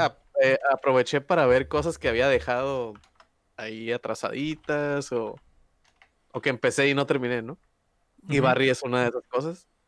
Pero sí, Barry lo terminé este año. Que tristemente este, confirmaron la tercera temporada y luego empezó todo este pedo. Que fue lo, lo, es zarra, porque la segunda temporada es del 2019. Pero sí, esa serie, neta. eh, ahí, ahí te das cuenta que a pesar de que está. O sea, ahí, esa, esa serie, si quieres saber como que definir el humor negro, yo creo que tienes que ver eso. Porque lo que pasa está medio absurdo, medio estúpido y está chistoso, pero pues son cosas bien oscuras, pues bien dark, Ujú. bien, bien serias. Y si alguna vez tuviste duda, güey, de cómo actúa Bill Hader, güey, que no sea el policía de Superbad, que por cierto Superbad también es un peliculón. Este, si dices, ah, pues Bill Hader es el güey de Saturday Night Live que nomás anda, actúa de pendejo, es como el Seth Rogen. Ujú. No, güey, no. Tienes que ver Barry para darte cuenta lo que es cómo, cómo actuar una comedia oscura. güey. Sí. Porque, o sea, definitivamente la serie es un estudio del personaje de Barry, ¿no? Los personajes secundarios son para, este, se construyen sobre, o sea, en, en base a- al personaje principal, que es Barry, que es Will Hader, ¿no? Este, la serie trata, pues ya lo había comentado, es de un, de un este, asesino a sueldo, un ex militar que es asesino a sueldo, y en, en, en un hit, o sea, en un, en un trabajo, este, para infiltrarse se mete a una clase de actuación y ahí descubre como que, hey, ya no quiero hacer esto porque esto de estar matando gente a sueldo, pues ya no me llena. Este, está bien zarra y pues no sé, estoy todo zarra. Y en la clase de actuación se da cuenta que quiere ser actor. Y este, y ahí pues todos los personajes son súper banales, súper vacíos porque son actores, es como que hay medio la crítica como a Hollywood de que hay todos vacíos, de que, ah, no, es que mi personaje y tengo que ser, es que yo no acepto esos papeles tan vacíos porque yo soy un actor, una actriz y, o sea, es un chorro de, de- todos los personajes son como que muy hasta absurdos, como muy caricaturescos. Pero pues la, situación está como que muy, muy, muy absurda también, pues, porque, o sea, la, la escuchas y dices, ay, esa mamá, ¿qué, güey? Ha de ser de cura, güey. O, o está toda estúpida, pero, pero como es comedia oscura, te das cuenta como de, de- lo, lo sienten hasta cierto punto en la realidad, pues. Los problemas que se mete son, este, medio reales, entre comillas. Este, pero definitivamente lo que más se lleva la serie es el, es el, el Bill Hader. Bill. Hader ahí hace un jalezote, dirige varios episodios, este, ahí sí, sí, o sea, si alguna vez lo, como digo, lo consideraste como el actorcillo que da risa, yo creo que con eso ya se va a salir de ese, de ese cast. De- si no la han visto, véanla, es HBO. Me Ajá. imagino que está en HBO Plus. O pueden, o no, creo que en Amazon. No, es de HBO. Amazon. Es, de, es totalmente de HBO. Ah, ok, de HBO. Este, véanla. Se la recomiendo los episodios, a pesar de que la serie es un, es, un drama, entre comillas. Son de 30 minutos. 40 Sí. minutos los largos. O sea, está muy digerible, pero está muy entretenida. Y está muy, está fuerte, pero no está como que... eh, o sea, está fuerte y densa, pero no es como que, ay, no, nomás puedo ver uno porque, ah, está bien gore o está Sí, bien no pesada, pues. No pesada, pues, o sea, la trama está chila, las actuaciones están muy chilas, güey, todo está súper chilo, véanla, la recomiendo mucho. güey. Va. Número 3 del Chin es Barry en HBO. Sí, chequenla, estoy totalmente de acuerdo con él. Muy, muy buena serie. Así es. Mi número 3 del 2020 eh, es algo que sí salió este año. Raro también, güey. Me siento como con Valhalla. Es... Normalmente no me gustan los musicales, a menos que sean los Muppets. Pero este año salió la versión eh, filmada de Hamilton en Mm. Disney Plus. Ah, Y esa madre me gustó un pute... eh, eh, no, no, no entiendo por qué me gustó tanto. Me me mama el rap, como saben. Y eh, cuentan la historia de este personaje rapeado y con, con... Todos rapean, todo es musical. Los raps están bien chilos, los beats están muy chilos. Es, es, eh, es difícil... eh, es difícil a lo mejor que le guste a mucha gente en México sobre todo, pero a, a los que les gusta el rap o, o que eh, ese tipo de música probablemente les, les guste mucho. La vi con el doctor CI, por cierto, que anda por ahí también, también se emocionó y era, fue de esas cosas que nunca pensé hacer de poner el soundtrack de la movie nomás para escucharlo así, güey. En, en- en haciendo, trapeando, éxitos para trapear Hamilton, ¿no? Y escuchar esos rolones, güey. Por- Porque si hay dos, tres rolotas, güey, que están muy, muy chilas. Me ha pasado. Sí, entonces ese, ese es mi número 3, está en Disney Plus. En- Eh. Encuentro cuestionable tu gusto por la música, ¿eh? Desde todo tu desmadre de Bad Bunny, cabrón. Pues de Bad Bunny rap, básicamente, así que es, es, es, es por eso, entonces Va por ahí. va por ahí, exacto, sí. Y, y- y, no sé, se me hizo muy, muy interesante contar esta historia de, de literal de blancos, güey, de viejos blancos, como dice el chino a veces, de, de ruquitos asquerosos blancos, desde la perspectiva de minorías, güey, y con el sabor y sazón de minorías, güey, contar esa historia, ¿no? Se me hizo muy, muy chila y, y la recomiendo mucho, güey, está muy padre. Y dura, dura tres horas, güey, y se va, se me fue volando, güey. Pensé que me iba a perrear y no, así que estoy sorprendido. Y por haberlo logrado, pues se lleva un lugar en el podio, ¿no? Ujú. muy padre. Eh, y sí, el, el Pot 36 dice que fue súper popular en, eso, en su momento. Eh, sí, es, es, es... Pero en Estados Unidos, pues es a lo que En me refiero. Que en Estados Unidos, Unidos, hubo un no. mega mame y siempre me pregunté de que, güey, ¿por qué hay tanto mame? Y de repente veías películas y hacían referencias de Hamilton o veías series y hacían referencias de. Hamilton. Entonces, pues no sé qué chingados es ni nunca sabré. Hasta que salió la obra esta... también es muy popular allá con allá en Estados Unidos. pues es la obra. Esto es la filmación Ujú. de la obra. No es... No es...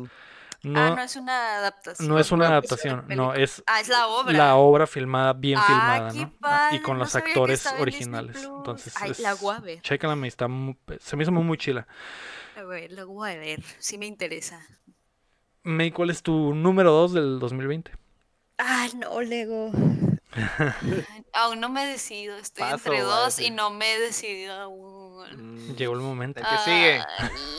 El es que que mis dos opciones, siento que están en el número uno, mis dos opciones. Mm, Ay, di un- no bueno, es- vamos a ponerle con que estas dos son empate de número uno. Sí, es que Así no- que no dime una de ellas. el- Ay, pues el mando. Mm, El mando. muy bien. ¿Qué fue lo que más te gustó de Mandalorian? Segunda temporada. Mm. Ah, a mí me gustó mucho, mucho, mucho, mucho la química y la interacción entre el mando y el bebé. Lo siento, se me hizo la cosa más hermosa del mundo y la actuación del Pedro está 10 de 10, se me hacía bien cool, bien genial. Habían escenas que me emocionaban un chorro como de pelea, así escenas así tomadas así de que en momentos en- que eran segundos que ponían que me gustaban muchísimo la fotografía me gustaba hasta ver los créditos que ponían como el storyboard. Sí, ma. storyboard se dice eh, ah se me hacía todo tan perfecto de que Esos, Ay, esos créditos, esos créditos sí se pueden Sí ver. se pueden eso ver, eh, yo así de que yo de "Ah, eso es lo que ahorita vi ay no qué padre o sea sí me gustó muchísimo así, todos los detallitos la- las como estaban vestidos todos como eh, eso también sentía que estaba como bien armonioso todo. No sé si eso ya era en mi cabeza o si sí estaba así pensado. Eh, todo me gustó también la historia y aparte está amigable la historia si no eres alguien súper metido en Star Wars está muy amigable la historia para entenderla si no sabes casi nada Eh, eso también me gustó así que literal cualquiera lo puede ver y le va a gustar y lo va a entender yo creo que esos fueron los puntos más chidos para mí de mando que me marcaron. Y pues sin mencionar a Baby Yoda, que es la Que es cosa más hermosa del planeta. Así es, MVP, bonito, tomando Give me the child. sopita. Ay, no, qué lindo. Give me the shot. Y sí, Ay, mira, ya está el Bebeto. Lo un verdadero crack. Lo trajimos en... Exacto. para En exclusiva. Iba a ser un cameo en Updateando, nos costó millones de dólares tenerlo aquí Por favor, háganle preguntas para que valga. Así es. Yo creo que eso es lo que más me gustó, amigos. Este, por lo bien hecho que está y porque está amigable la historia, no ocupa ser super fan para estar ahí eh, picado viéndola y que te guste. Perfecto. Totalmente de acuerdo, May. Probablemente vamos a hablar de eso ahorita otra vez. Ah, Mandalorian, temporada 2, es el número uno empatado para la May. Héctor, ¿cuál es tu segundo puesto de lo mejor del 2020? Híjole, el Midnight Gospel, güey. Estoy Oh. totalmente, güey, invertido en la serie, güey. Así es como, así es como sería el sueño de hacer un podcast, cabrón. Sí, liter- literal es un podcast, ¿no? Es un Mm. podcast, güey, con animación de adultos, güey. Pero a la madre, güey. La forma en la que los temas que tocan, güey, los invitados que tienen, güey. Neta, güey, que el tercer episodio me reventó el cerebro, güey. Cuando vi que, o sea, al principio estaba viendo los episodios y dije, ah, pues es un podcast normal, güey. Y luego ya empecé a fijarme en el background de los, de los invitados. Pero el pinche episodio 3, güey, me reventó el cerebro, güey, cuando, cuando vi quién era el invitado, güey y el por y la manera en la que sobrevivió, digamos, Sobreviví. sobrevivió. No, no voy a decir quién es, güey, pero es una persona que estuvo 18 años en la cárcel, güey, injustamente, güey.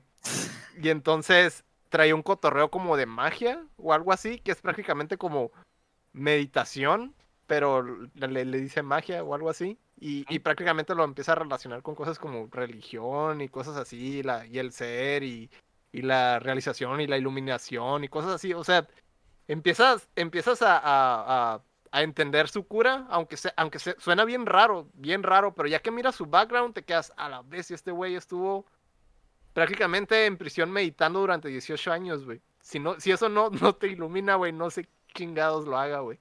Pero a, a partir de ahí del episodio 3, güey, esa pinche serie me reventó el cerebro, güey. Dije, a la bestia, güey. Qué, qué cabrón está la forma en la que te presenta todo, güey.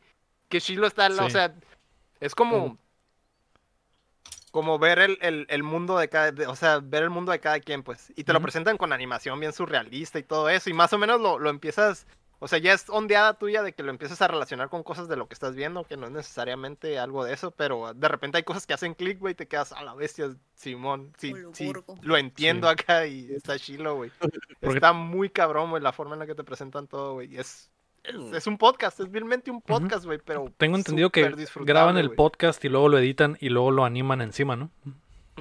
Lo animan encima y lo hay como que, de repente como yo creo que les hacen decir ciertas frases para que embone el, el, el, Ah, el hilo de la escena historia. con el hilo de la historia y luego ya sigue el podcast avanzando, pero está, está muy cabrón, güey. Es Neta, una güey. especie de, de fantasma del espacio costa a costa, pero. Pero el siguiente nivel, güey.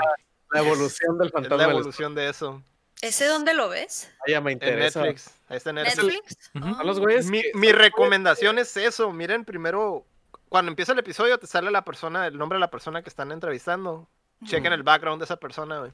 Mm. Antes. Y ya, ya, ya sabiendo cuál es su background, ya, ya vas a entender como su cotorreo, ¿no? O sea, de, de qué se trata. Y Mm. de ahí ya. Es, es Son- donde empieza todo. Son los güeyes de Adventure Time, ¿verdad? Eh, sí, es el de Ah, el, Adventure el, Time. el, el, el Pendelward. ¿Cómo? Sí, Sí, es. um, Sí, Pendleton Ward. Ah. Pendleton, Pendleton Ward, Simón. Simón. Y la animación está muy similar a Adventure Time también, por eso. Está, está bien surrealista y eso, o sea, es, es, es, es. Es que te digo, te digo porque pues los, los capítulos de Adventure Time que están bien ondeados, güey, de seguro tienen, o sea, esa manera de tener como que de ahí se agarró, pues. Simón. Porque Adventure Time tenía capítulos de que de decías, repente unos bien Ujú, ondeados. Eh, esa es toda la serie, güey. Toda la Ah, serie es eso, güey. Pero Y- con y en un formato podcast- de con un conversación. podcast, pero con un Qué- podcast. Qué curada. Simón. Muy bien. Está muy, está muy chila, güey. Muy, ¿Crees muy que me guste a mí? Yo creo que sí. O sea, Mm. es que yo no soy muy es- de así como de espiritualista o algo así, o- o, muy de, de, de- de explorar mucho el, la- el psique humano, pero hay, mucho de eso en esa serie. O sea, se me hace que es- cualquiera la, la puede tomar, ¿no? O sea, ni- no morrillos porque todavía no, no saben qué onda, pues, pero ya, ya tú cuando estás así como que de repente puedes, eh, si alguna vez tuviste alguna especie de crisis existencial, eh, eh, la serie ¿Todos los de repente... ah, todos los días. ah, O sea, todos Ay, los días. diario. ¿por Entonces debe, es la debe serie haber para ti. algo debe haber algo por ahí para ti o sea es, es- es de ese tipo de cosas pues como que si entrevistan de repente muchos psicólogos y doctores y cosas así y, y Mm. tienen un tienen una forma bien peculiar de ver la vida y se me hace se me hace bien chilo güey o sea te abre te abre la mente güey de verdad está muy Mm. padre güey la serie güey Ok, ok. Suena bien, suena bien. A la lista. A la lista la de. Midnight Gospel es el número 2 para el lector. Está en Netflix y ahí seguirá porque creo que es trato exclusivo. Ah, Chin, ¿cuál es tu número 2 de lo que viste en el 2020? Mandalorian. ¿Número 2 en Eh, Mandalorian? Clap. Número Ah, no, dos. espera, ese es mi número uno, dos. Mm. Yo número dos Mandalorian, güey. Me van a pegar en el número uno, güey. Pero- Probablemente. Pero, pero sí, güey. Mandalorian número 2, güey, me gusta mucho, me gustó mucho, güey. Sobre todo, el, hay un episodio que creo que es mi favorito, que no es el último, es como tres antes, cuando sale cierto personaje muy conocido de las de la caricatura, La caricatura. sí, de la caricatura. De Clone Wars and shit. El episodio se llama Ah, The ok, Jedi. ok, ok. Sí, sí, sí. Este, ese episodio es mi favorito, yo creo, de toda la serie. No tanto, no tanto porque que, que la personaje que sale, lo que sea, güey, sino por la. No sé, güey, la fotografía de la dirección del, del episodio me gustó un chorro, güey. Este, los. los. las tomas que había, los contrastes de las dos historias, ¿no? El western y el, y el samurai, que es, pues, el western está derivado del samurai y de, lo de. Este güey, se me fue el nombre, el director del Kurosawa como que de ese tipo, las, todas las westerns están basadas de ese güey, entonces Mandalorian es un western, pero pues el lado del Jedi está como que súper samurai, güey. Toda esa como que, este, el, no quiero usar palabras así, pero como paralelismo, el- los paralelos entre las dos, las dos escenas. Ese, ese capítulo, neta, se me hizo 10 de 10. güey. Eh, Simón, todo lo demás, Simón, tiene todos, este, a lo mejor se me hace que bajó un poco, ay, güey, perdón. Se me hace que bajó un poco el, el, el, el, el- como el hype del Mandalorian, porque antes de que se acabara, salió los pinches 50 mil series que va a sacar Disney Plus de Star Wars.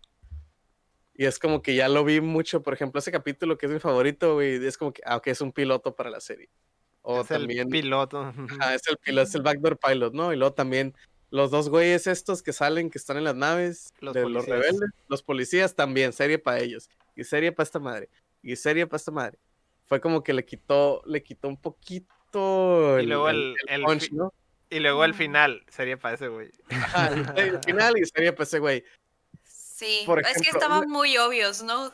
Ajá. Demasiado obvios que quitaban un poco la magia, pero Sí, bueno. sí, sí. O sea, fue, fue como, por ejemplo, eh, no, lo, no lo comparo en calidad, pero lo comparo como en los reveals, ¿no? Cuando, cuando salió Infinity War de Avengers, eh, ya un chorro de gente ya, se había, ya sabías que, ah, los contratos no se renovaron, y ah, los contratos sí se renovaron de estos güeyes, y, ah, va a salir la movie de este güey, va a salir la movie de este güey, entonces decías, ah, pues estos güeyes no se murieron, pues van a salir en la siguiente, se van a morir estos que no tienen el contrato ese tipo, es como que me dio ese, ese sentimiento, pues como eh, de, de spoiler, no spoiler. Sí, pero, pero, pero sí así como que lo sentí que le bajó poquito, pero en el aspecto técnico de Mandalorian, esa madre sí, sí, y luego pues me engrané un chorro, este, como que leyendo y de cómo hacían la serie, sobre todo con este pedo, ¿no? De, de la pandemia. Este, la primera temporada, no sé si vieron que la hacían con, con, en vez de hacer el escenario todo de CGI, ponían pantallas de LED con el escenario y lo, Sí. lo cambiaban en, en tiempo real con Unreal Engine. Entonces, de que, ah, esta montaña no me gustó, ponla más chica o hazla más para enfrente, hazla más para atrás. Y la iluminación y todo la, la ponían de acuerdo a las pantallas de LED para que se viera y pues los actores reaccionaban a lo que estaban viendo. Ujú.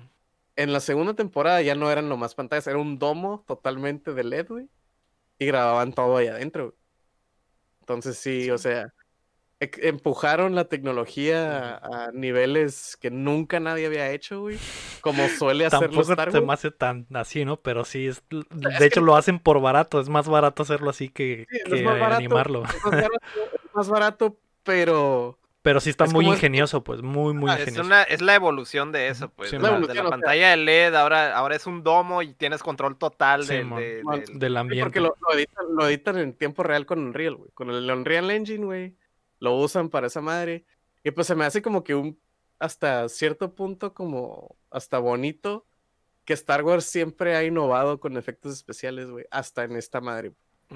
Sí. O sea, las- la, las- las- la trilogía original era como que, eh, güey, no mames. Los efectos, ¿no? Y ahorita también a lo mejor, y si a lo mejor dices de que...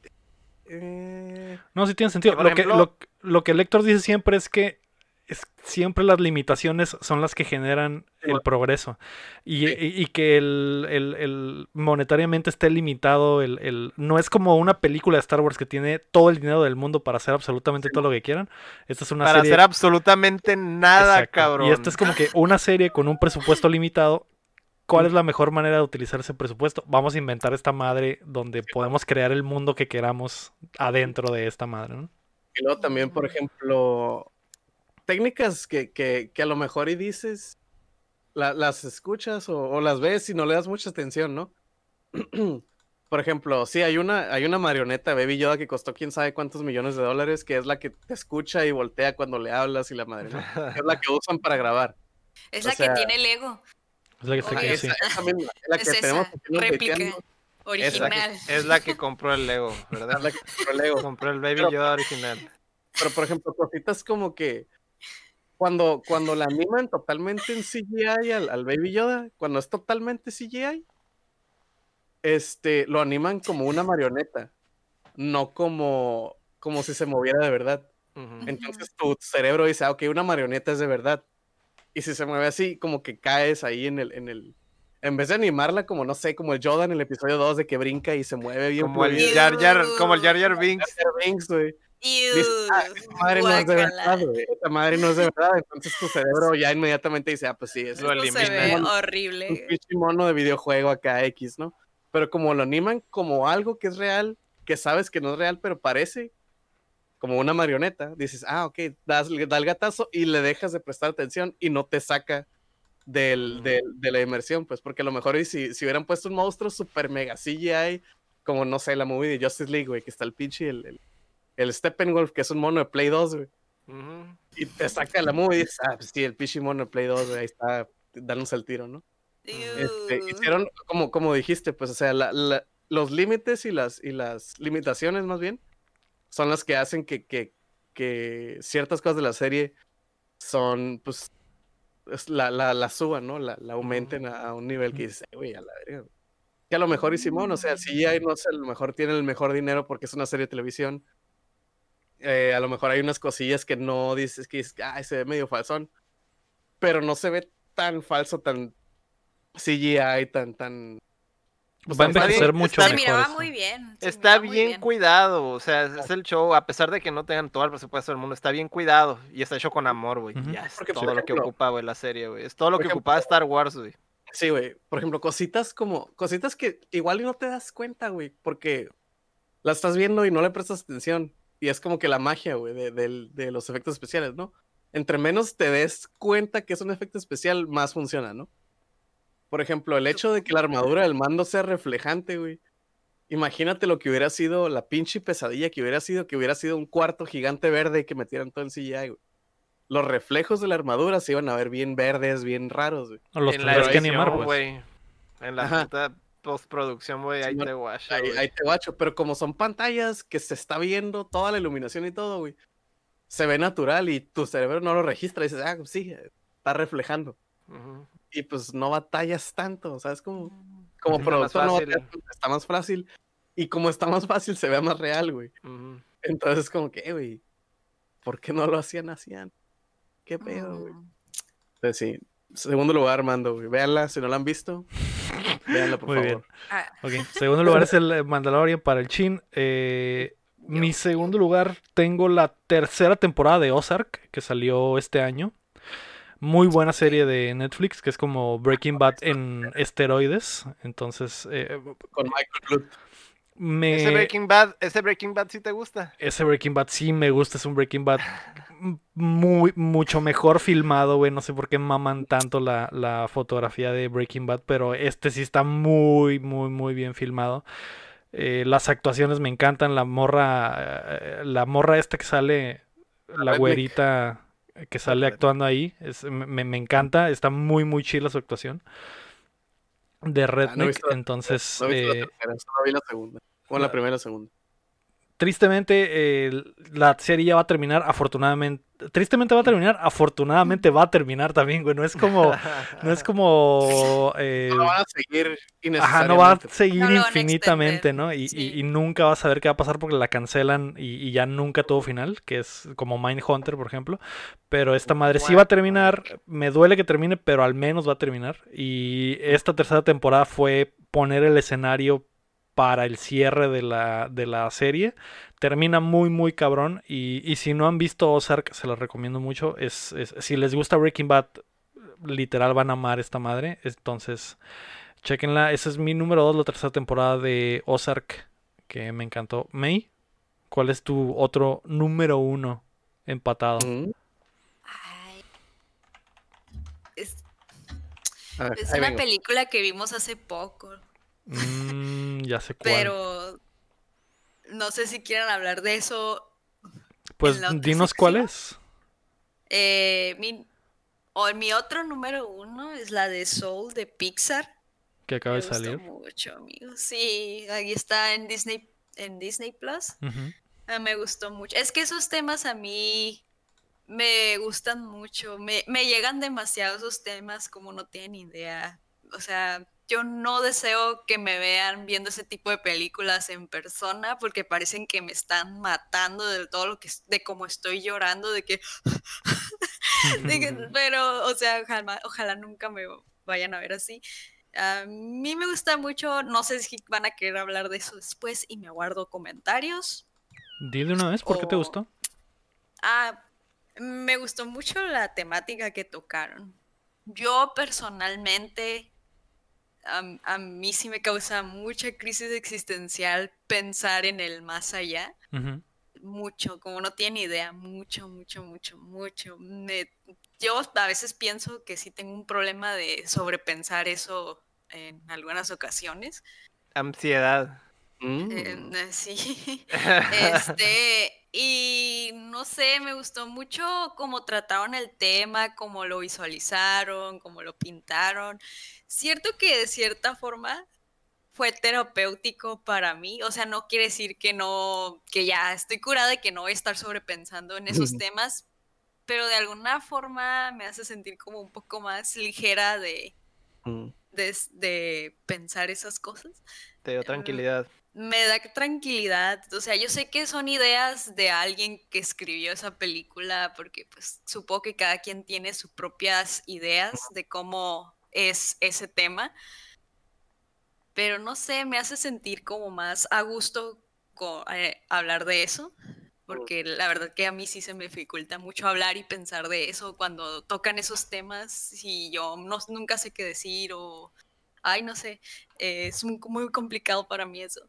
Me gustó mucho, me gustó cómo lo trataron, me gustó mucho el, el protagonista, me gustó que nunca le quitaron ah, el spotlight, porque hay muchos personajes y pues a mí me encantó que no le quitaran ese protagonismo al personaje principal. Y pues lo visual, amigos, lo visual está a otro nivel. O sea, Pixar parece que cada vez que saca una película se supera. Está muy bien detallada, todo así, todo. Puedes poner pausa y ponerte a ver así toda la escena y todo tiene detallitos así bien bonitos. Muy, muy, muy, muy bonita. Yo la Mm. recomiendo 10 de 10. Eh, no sé si sea para niños, o sea, sí se la puedes poner a los niños, pero no le van a entender. A niños con crisis existencial. Ah, Pero yo creo que uno como ya adulto, más consciente de la vida, eh, te va a gustar. O sea, es para todos la película. Sí. 10 de 10. Estoy de acuerdo contigo, es muy, muy... A mí también me gustó mucho Soul. Ah, la acabamos de ver, salió en Navidad. Creo que ya todos la vimos. La viste también, Héctor, ¿verdad? ¿O no la has visto? Yo no, pero No. mejor ni te digo lo que pienso de la vida. Eh, no importa, eh, se, me, se me hizo muy, muy chila. Igual la recomendaría a todos que la vean. Eh, sí es de lo mejor que ha hecho Pixar últimamente. Eh, me gustó mucho, le pongo un 9 de 10 en cuanto a mis calificaciones, como las pongo. Saben que soy exigente. Y, y está muy chila, está, está, en realidad sí está muy, muy, muy chila. No, no lloré, pensé que iba a llorar a cántaros, pero ¿No lloraste? pero no, tu- Ay, no, no lloré, yo lloré un increíblemente no. Sí, sí Me me lloré puse, sí me puse sentimental en momentos, pero no lloré como normalmente eh, pensé que lloraría. Pero está muy, muy padre. Me gustó mucho también la, la animación el, el- el y las ideas en general que trata la, la historia y que no está sencilla, no está en la boca. Está eh, muy cerebral la película. Está, eh, no po- la pondría como cerebral, No, Pero- porque cada quien le da su propio Ajá, le puedes dar sentido. su pro- tam- eh, tampoco tan ajá es que no es cerebral sería eso pues que tendría un significado para todos pero en realidad no es así o sea sí tiene un significado específico la película que quiere contar de a, a como lo veo no lo que sí es que no es como otras películas de Pixar que este es el significado mira aquí está este es este este este este sea, yo- llora llora. Yo no me refiero a cerebral más que nada a los conceptos que maneja, no tanto el mensaje. sí maneja conceptos muy profundos y muy botanas pues. muy profundos, muy, muy este, muy eh, existenciales, este, maneja hasta problemas existenciales muy, muy machín, güey. Eh, lo maneja poquito, pero pues es un tema, es, es un, es un, como un punto de la película importante, ¿no? Sí, sí estuvo muy, muy padre. Eh, véanla todos. No la puse en mi top. Siento que el, el resto de mi top es, me marcó más, pero sí entiendo todo lo que hice May. A mí me Eh, marcó mucho, men. El sábado fui por un café al Oxxo, uno que me gusta Ah, ahí del Oxxo acá lloré. sencillito. Y estaba tan sensible de ver la película que estaba yo así con mi café tomándomelo aquí sentada en mi PC y yo de, ah, ay, Le falta café, alcohol. men. Qué buen café, o sea, tan Le falta, sencillo. le falta tan pique. significa- Era un momento significativo y que estaba bien a gusto en mi casa tomando café del Oxxo. Es como que, ven, aquí, o sea, qué buen momento, o sea, como soul. y sí. Le falta, le falta vodka. No, ven, a mí me puso muy sensible porque son temas que a mí me impactan mucho, así que por eso 10 de 10 me marcó muchísimo. Va. No, yo no, no está en mi top para mí, eh. Fue- Yo le Ok. pongo, yo le puse 8 de 10, más 9 que 8. Digo, más 9 que 7.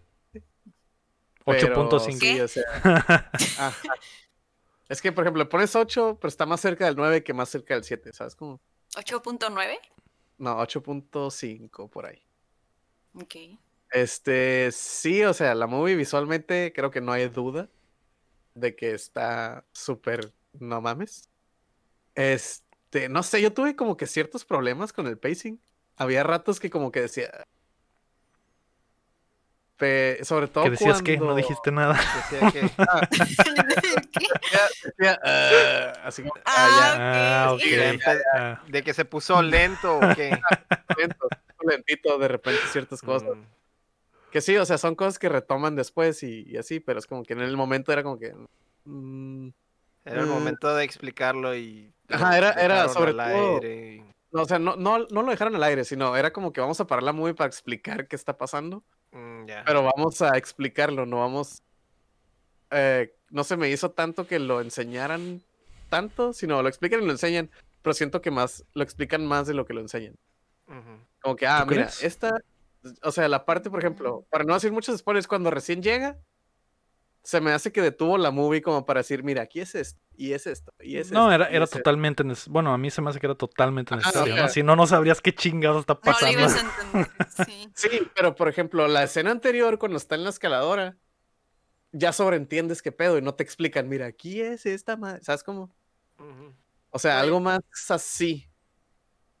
No sé, yo siento. Pero no querías que te explicaran o cómo. Pues, que, que me enseñaran. Hay mejores formas de explicar, creo que es lo que trata de decir. También Ajá. puedes perder mucho tiempo en eh, haciendo exposición sin decirlo, pero yo creo que esta era... Hay veces que se aprecia que la exposición sea así, de que llegue alguien y te diga, ah, esto está pasando, y ya, nos quitamos totalmente ese pedo en vez de gastar media hora tratando de identificar... Si de por sí está medio Pero- denso lo que pasa... Pero si a ti no te gustan los animes que te explican todo, Lego. No, pero o- una cosa es que te expliquen absolutamente todo, otra cosa es de que eh, tu mono y se cae llegue a otro planeta, güey, y, y diga y no te expliquen nada, güey. No, eh, obviamente tiene que pasar el momento en el que un Pero monstruo digital el- llegue y te el- diga, ah, hola, este es el mundo digital, bienvenido. Y ya no, No, ya de puedes hecho, no. seguir adelante con tu vida, ¿no? Te- el mundo Mm. te lo explica, muchas veces hay formas de, de contártelo sin Sí, sí, que eh, lo un entiendo, monstruo en lo tu cara y te lo diga en tu cara. pues, es Entiendo que hay formas. Lo más rápido es eso, para que no gastes eh, media hora es, eh, como, como espectador pensando en qué, qué chingados está pasando, dónde están, qué está pasando. Que lo Sí. podrías agarrar rápido, pero podrías también no agarrarla y, y sería como detrimento para la historia, ¿no? Pero eh, ese Ah, es lo que creo. A mí se me hizo interesante esa parte que dice Chin por el hecho de que está interesante, ah, nuevamente, Ver cómo están interpretando eso. O Ajá, sea, sí, es que- es está muy interesante ver cómo están interpretando todo eso, sí, es todo que, por ese ejemplo, mundo. mi, mi- entre comillas, problema, porque no es un problema, no es algo que diga, ah, ya, qué asco, ¿no? Pero mi como, no sé cómo explicarlo, como detrimente de esa parte es que detienen la movie para enseñarte todo eso. O sea, se siente que el pacing se detiene. Como que, ay, vamos a. ¿Crees? Sí, o sea, yo, yo así lo sentí. Mm, Probablemente esté mal, maybe, no lo sé, pero yo así lo sentí. Pues yo sentí que el pacing se detuvo. Pero, tipo, ¿no se te hizo interesante de pensar de, güey, qué pedo con el sujeto que se le ocurrió todo esto ahí en Pixar acá, de que imaginar todo eso, ¿no? O sea, Bueno, yo no- sí lo vi mira, viendo así de que, wow. No te, estoy, no te estoy diciendo que no es interesante. A mí lo que lo que yo digo es que detienen la movie para explicarte.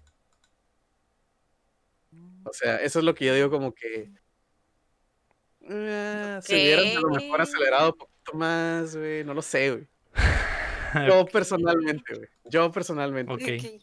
Lo que sí aprecio es de que la movie, ahorita alguien mencionó que es como para niños. Se me hace como que la menos movie de niños de Pixar que ha sacado en muchísimo tiempo, güey. Mm, Pienso que sí. Se me hace Sí. una muy, muy Lo mismo. madura, güey. Está bien, pues está bien. Digo, aparte, si le, si le quitas las explicaciones, güey, mucho menos va a ser para un Sí, niño sí. entender el pedo, ¿no? Pero sí. Sí. Simón. no, Es un yo- tema yo, muy sentí, yo sentí que estuvo bien, ¿no? No sentí que tuviera pedos de ritmo ni nada así. eh, entiendo Yo- por yo, qué por explican ejemplo- ciertas cosas. eh, se me hizo, se me hizo bien. Yo, por ejemplo, ahí y cuando. Es que no quiero decir spoilers. Pues ya ah, mejor hay que seguir adelante porque estamos al borde de los spoilers. Sí. Pero sí, Soul es la película número uno de la May, eh, empatada con el Mandalorian. Héctor, ¿qué fue lo mejor que viste este, este año? El Mandalorian, vato. Easy. Y te voy a decir que para mí también es el número uno de lo que vi este año, la segunda temporada del Mandalorian. Eh, creo que es algo Para en lo que también. íbamos a estar eh, de acuerdo todos. Eh, Mm. ya hablamos mucho de eso, pero ¿qué fue lo que más te gustó del Mandalorian, Héctor? No hay un solo episodio malo, güey. ¿Cuándo fue, ¿Cuándo fue la última vez que viste una serie y ningún episodio fuera malo, güey? O sea, es- eso es lo, lo- lo más impresionante de esto, ¿no? Es que aprendieron absolutamente de todo lo que estaba mal de la, de la primera parte, que no eran muchas cosas, pero sí había algunas cosas que, que eran desagradables. Y ahorita, pues, cada episodio es una aventura completamente nueva y, y- y completa. Eh, este, no sé, no, no sabría decir cuál, cuál sería su, su pecado, güey. No, no le podría encontrar un... Es difícil. Ajá, está Es bien cabrón. difícil. Tendrías que escarbarle, o sea, de verdad tendrías que inventarle algo como para decir, es, es- estuvo mal algo de- del Tengo- Mandalorian. yo tengo un pecado del Mandalorian que. O sea, A ver. es un punto que digo. "Ah", A ver, a ver, a ver, a ver. muy- lo arreglan muy bien, güey. Mm, sea, Pero es que si lo arreglan, ya Entonces no, no es, es un ya no problema. problema, güey. es que- Ese es es el que mira, detalle. yo, es, por ejemplo, es un, yo hubiera preferido esto. Pero no quiero decirlo porque se. Ento- Ay, eso ya, eh, entonces ya estamos hablando de terrenos de Last of Us, de que, ay, yo hubiera querido que pasara eso. Eso No, no, no, es, eso no, es, eh, eso no, es querer, eso no es quiero- calificar la historia por lo que es, es calificar la historia por lo que querías que fuera y eso es Por inválido. ejemplo, e- es, es algo, es algo que, que toda la serie hizo, güey. Y hay un punto en que no, güey. Que lo manejaron bien, pero yo hubiera preferido que lo dejaran como estaba en toda la serie. güey. No es algo como que, ah, me hubiera gustado que. O sea, es algo que estuvieron haciendo toda la serie, güey. Y hay un punto en que no, pero lo manejaron bien. Ah, Y querías No- que no se qué manejara es, como pero toda la ok. serie. No quiero, no quiero decir, lo voy a decir por, su- por el chat, güey. Súper ambiguo lo que sé. diciendo. Y va a ser una mamada, estoy seguro. güey. Obviamente sí, me van a odiar, güey. Me van a odiar El por vestido esto, del bebé Yoda no se Eh, veía Es que-. Es que en un episodio el, el Baby Yoda era del CGI, güey. Ya sé. No sé, a- a- yo pienso lo que de- dice el Héctor. Es eh, un- difícil encontrarle algo malo a esta temporada. Ya hablamos de que es una serie limitada, no es una película de Star Wars, es una, una un pedazo de media con, eh, con un presupuesto limitado, ¿no? Y hacen maravillas con el presupuesto, que es un gran presupuesto, no se compara con una película completa de De Star Wars. Star ¿no? Wars. Eh, Y aún así, yo creo que, pues, eh, revivió, por así decirlo, la franquicia, güey, porque a la bestia había mucho hate, Mm. güey. Estaba súper dividido todo, toda la gente con Star Wars, güey. Había, sí hay mucha gente, güey, que le gusta la trilogía nueva. Personalmente, güey, no me gustó nada, güey, de la trilogía nueva. Ojalá la borren a la verga, cabrón, Sí, porque güey, no- ojalá, güey. hay... Y, y quién sabe, güey, podría ser una posibilidad teniendo en cuenta que no están trabajando en nada, güey, de las, de las trilogías nuevas. No hay nada, güey, no hay ni una serie, güey, no hay absolutamente nada, cabrón. Entonces, podrían eliminar la trilogía nueva, yo creo, y empezar de cero, sí. Que se me hace el mejor Ujú. camino, la verdad. Que o- ot- otra de las grandes cosas del Mandalorian, que es por lo que la pongo en primer lugar también, Héctor, es que eh, es el nuevo comienzo de Star Wars. Pues es, es Disney con una visión de qué chingados Es quieren el- hacer. Es el inicio del universo Star Wars serie, serie, serie gráfico de, Exacto, Star Wars. exacto. ¿no, Y eso está muy bien. Me gusta mucho Star Wars. No ah, sé que hay gente que es su vida, güey, Star Wars. Y me da gusto, güey, por esas personas saber que la serie está en buenas manos, güey. Que la gente sabe que la serie está en buenas manos. Y este nuevo universo que van a crear está en buenas manos. Prefiero que lo estén haciendo así y que eh, ellos estén a gusto. Porque al final de cuentas son el público meta. Y si ellos están a gusto, quiere decir que es- están haciendo las cosas bien, ¿no? Entonces, eh, no están dividiendo a nadie, eh, es- no están tratando a la gente como pendejos, que es mucho de lo que hizo la tercera trilogía. eh, y, y- y es- y eso está muy bien, güey. Entonces, eh, me alegra que suceda. Mm, Todos los problemas que yo tuve con la primera temporada los cortaron de tajo en la segunda temporada. Es como si hubieran escuchado mis quejas y hubieran dicho, vamos a quitar todo esto porque es lo que no le gustó Vamos- al Lego. Es que la, la, la primera temporada fue el piloto, güey. Fue Ajá. vilmente un piloto, güey, para ver qué. probar las aguas, machín. Ajá, Sí, exactamente. Eh, Y, y todos los problemas que tuvo los arreglaron, güey. Es como que claramente sabían qué problemas tenía y dijeron, vamos a, vamos a hacer un arco completo. eh, a lo mejor sí va a ser monstruo la semana, pero todos nos va a eh, un poquito de historia en cada episodio. Va a haber cosas muy importantes de repente en un episodio, de repente en un episodio no va a pasar nada, no va a pasar mucho. Vamos a meter personajes eh, amados por los fans de otras trilogías, de otras eh, eh, series todo eso se me hizo muy muy chingón y también por eso está en mi, mi primer lugar. Estoy totalmente de acuerdo con Héctor y con May. A, a mí nunca se me hizo lenta Mandalorian, ni en Nunca. la segunda temporada. No, sé, o No, sea, la segunda temporada no tiene problema. ustedes andaban La primera, la primera La yo primera tengo un, un pedote algunos- con... que se les hizo súper lenta y cosas así, pero la verdad que yo sí me super piqué y nunca se me hizo. Es más, los episodios los sentía como de cinco También minutos. tuviste de la que- ventaja de ver... La viste como- completa, Completa, la viste exacto. toda Sí, la, empe- corrida. la empecé ya. Entonces en nosotros... imagínate, imagínate ver un episodio y tener que esperar una semana Mm. Pa- y a- para esperar a ver qué, a qué nos llevó el Pues episodio mira, si la anterior. ves así corridita, Sí, no, ni te das no cuenta. Es, no es lento. No. No, No, no, pero- te das cuenta. la- Pero la, la primera temporada hay cuatro episodios en medio que no pasa absolutamente nada. me- Imagínate que pase el episodio donde no pasa nada y que digas, "A Es la- un y te mes, esperes una es- semana. Ah, vale verga, ¿qué va- ¿a dónde van a llegar al bebé Y no luego se otra semana lentas y, y no pase No, nada. Y ah, su puta Pues es madre. que, es que tú viste los cuatro episodios en, Seguidos. Es que una no- hora y no- media. No, o es sea, que, no es que sean lentos, es que son episodios donde no hay plot development del arco general, pues. Ajá, sí. Sí. O sea, no hay, es como que, ah, ok. Y no, lo- luego no lo sufriste porque no esperaste una semana entre Es que cada episodio. Ajá, entiendo ese punto, pero tampoco, o sea, me gustaron, aunque no pasara nada, me gustaron mucho, pues. Por eso no se Sí, me hacían sí. lenta.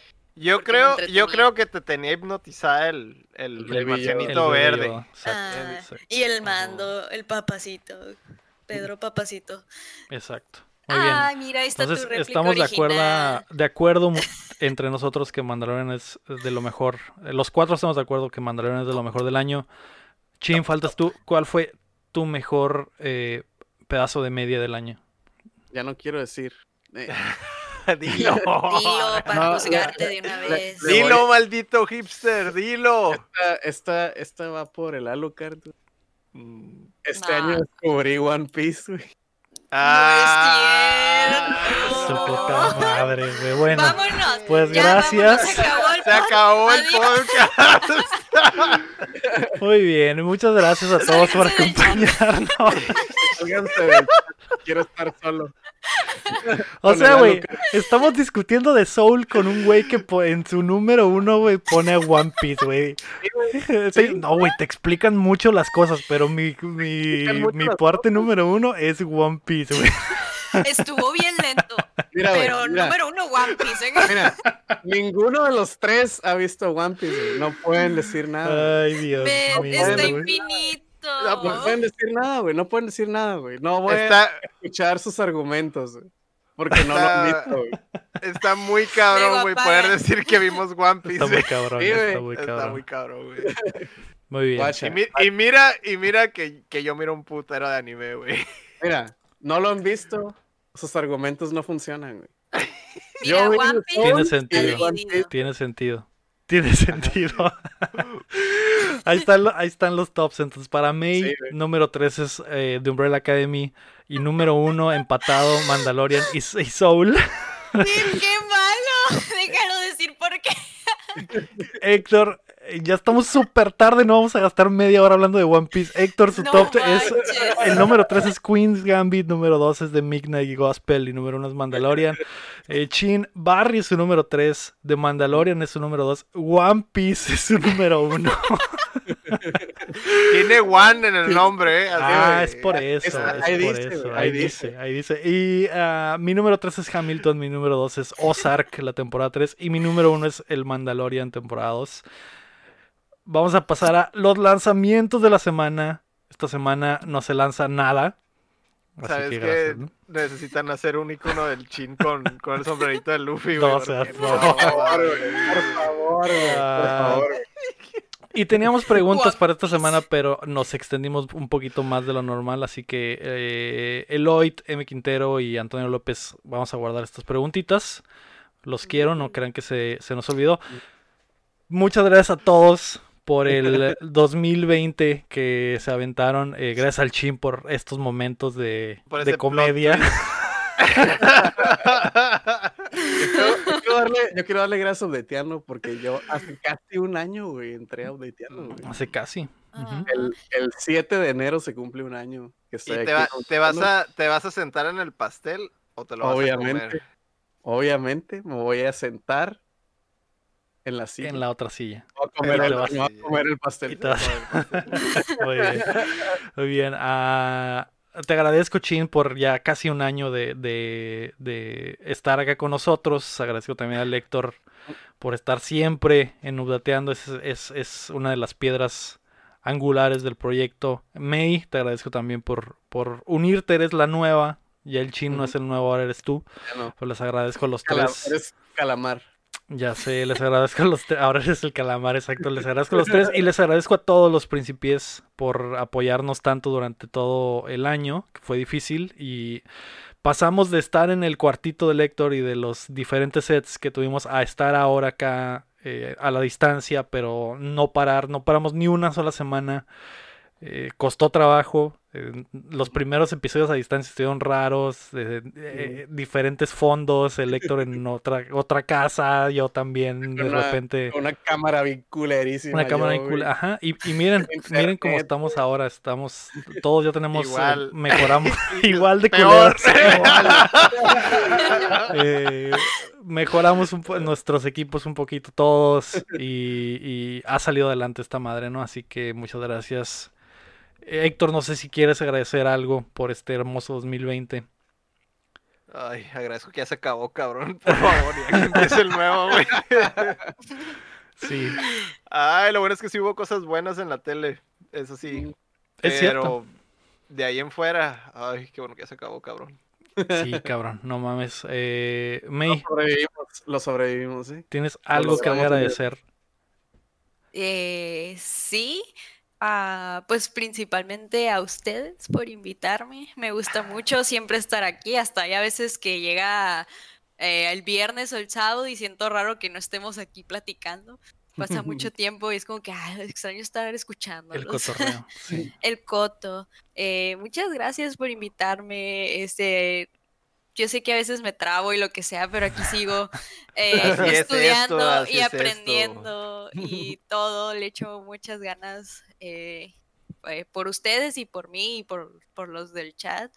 Y nada, y también he visto que la comunidad ha estado creciendo de poquito a poquito. Eso está muy suave, chavos. Muchas gracias, en serio, que siempre estén aquí hablando en el chat. Motiva muchísimo, aunque no lo expresemos mucho aquí en el pod o lo que sea. Neta, mo- motiva muchísimo que no dejan de hablar, aunque no podamos estar leyendo tanto. Eso yo creo que nos ayuda mucho a todos, nos bustea seguir hablando. Muchas gracias, en serio, y, y espero que pasen todo el 2021 con nosotros. Por otro año Ah, más. Sí, Otro por año otro año más. más.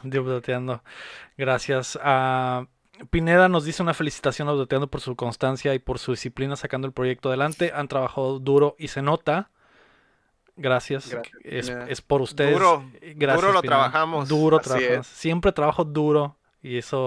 Todo el tiempo. y eso a veces las de Ellos. RH me mandan memorándums para decirme que, me- que no me trabajes siente. tan duro. Sí. Que le bajes, Que no ande caminando así por los, por los pasillos de la empresa. no caminando tan duro.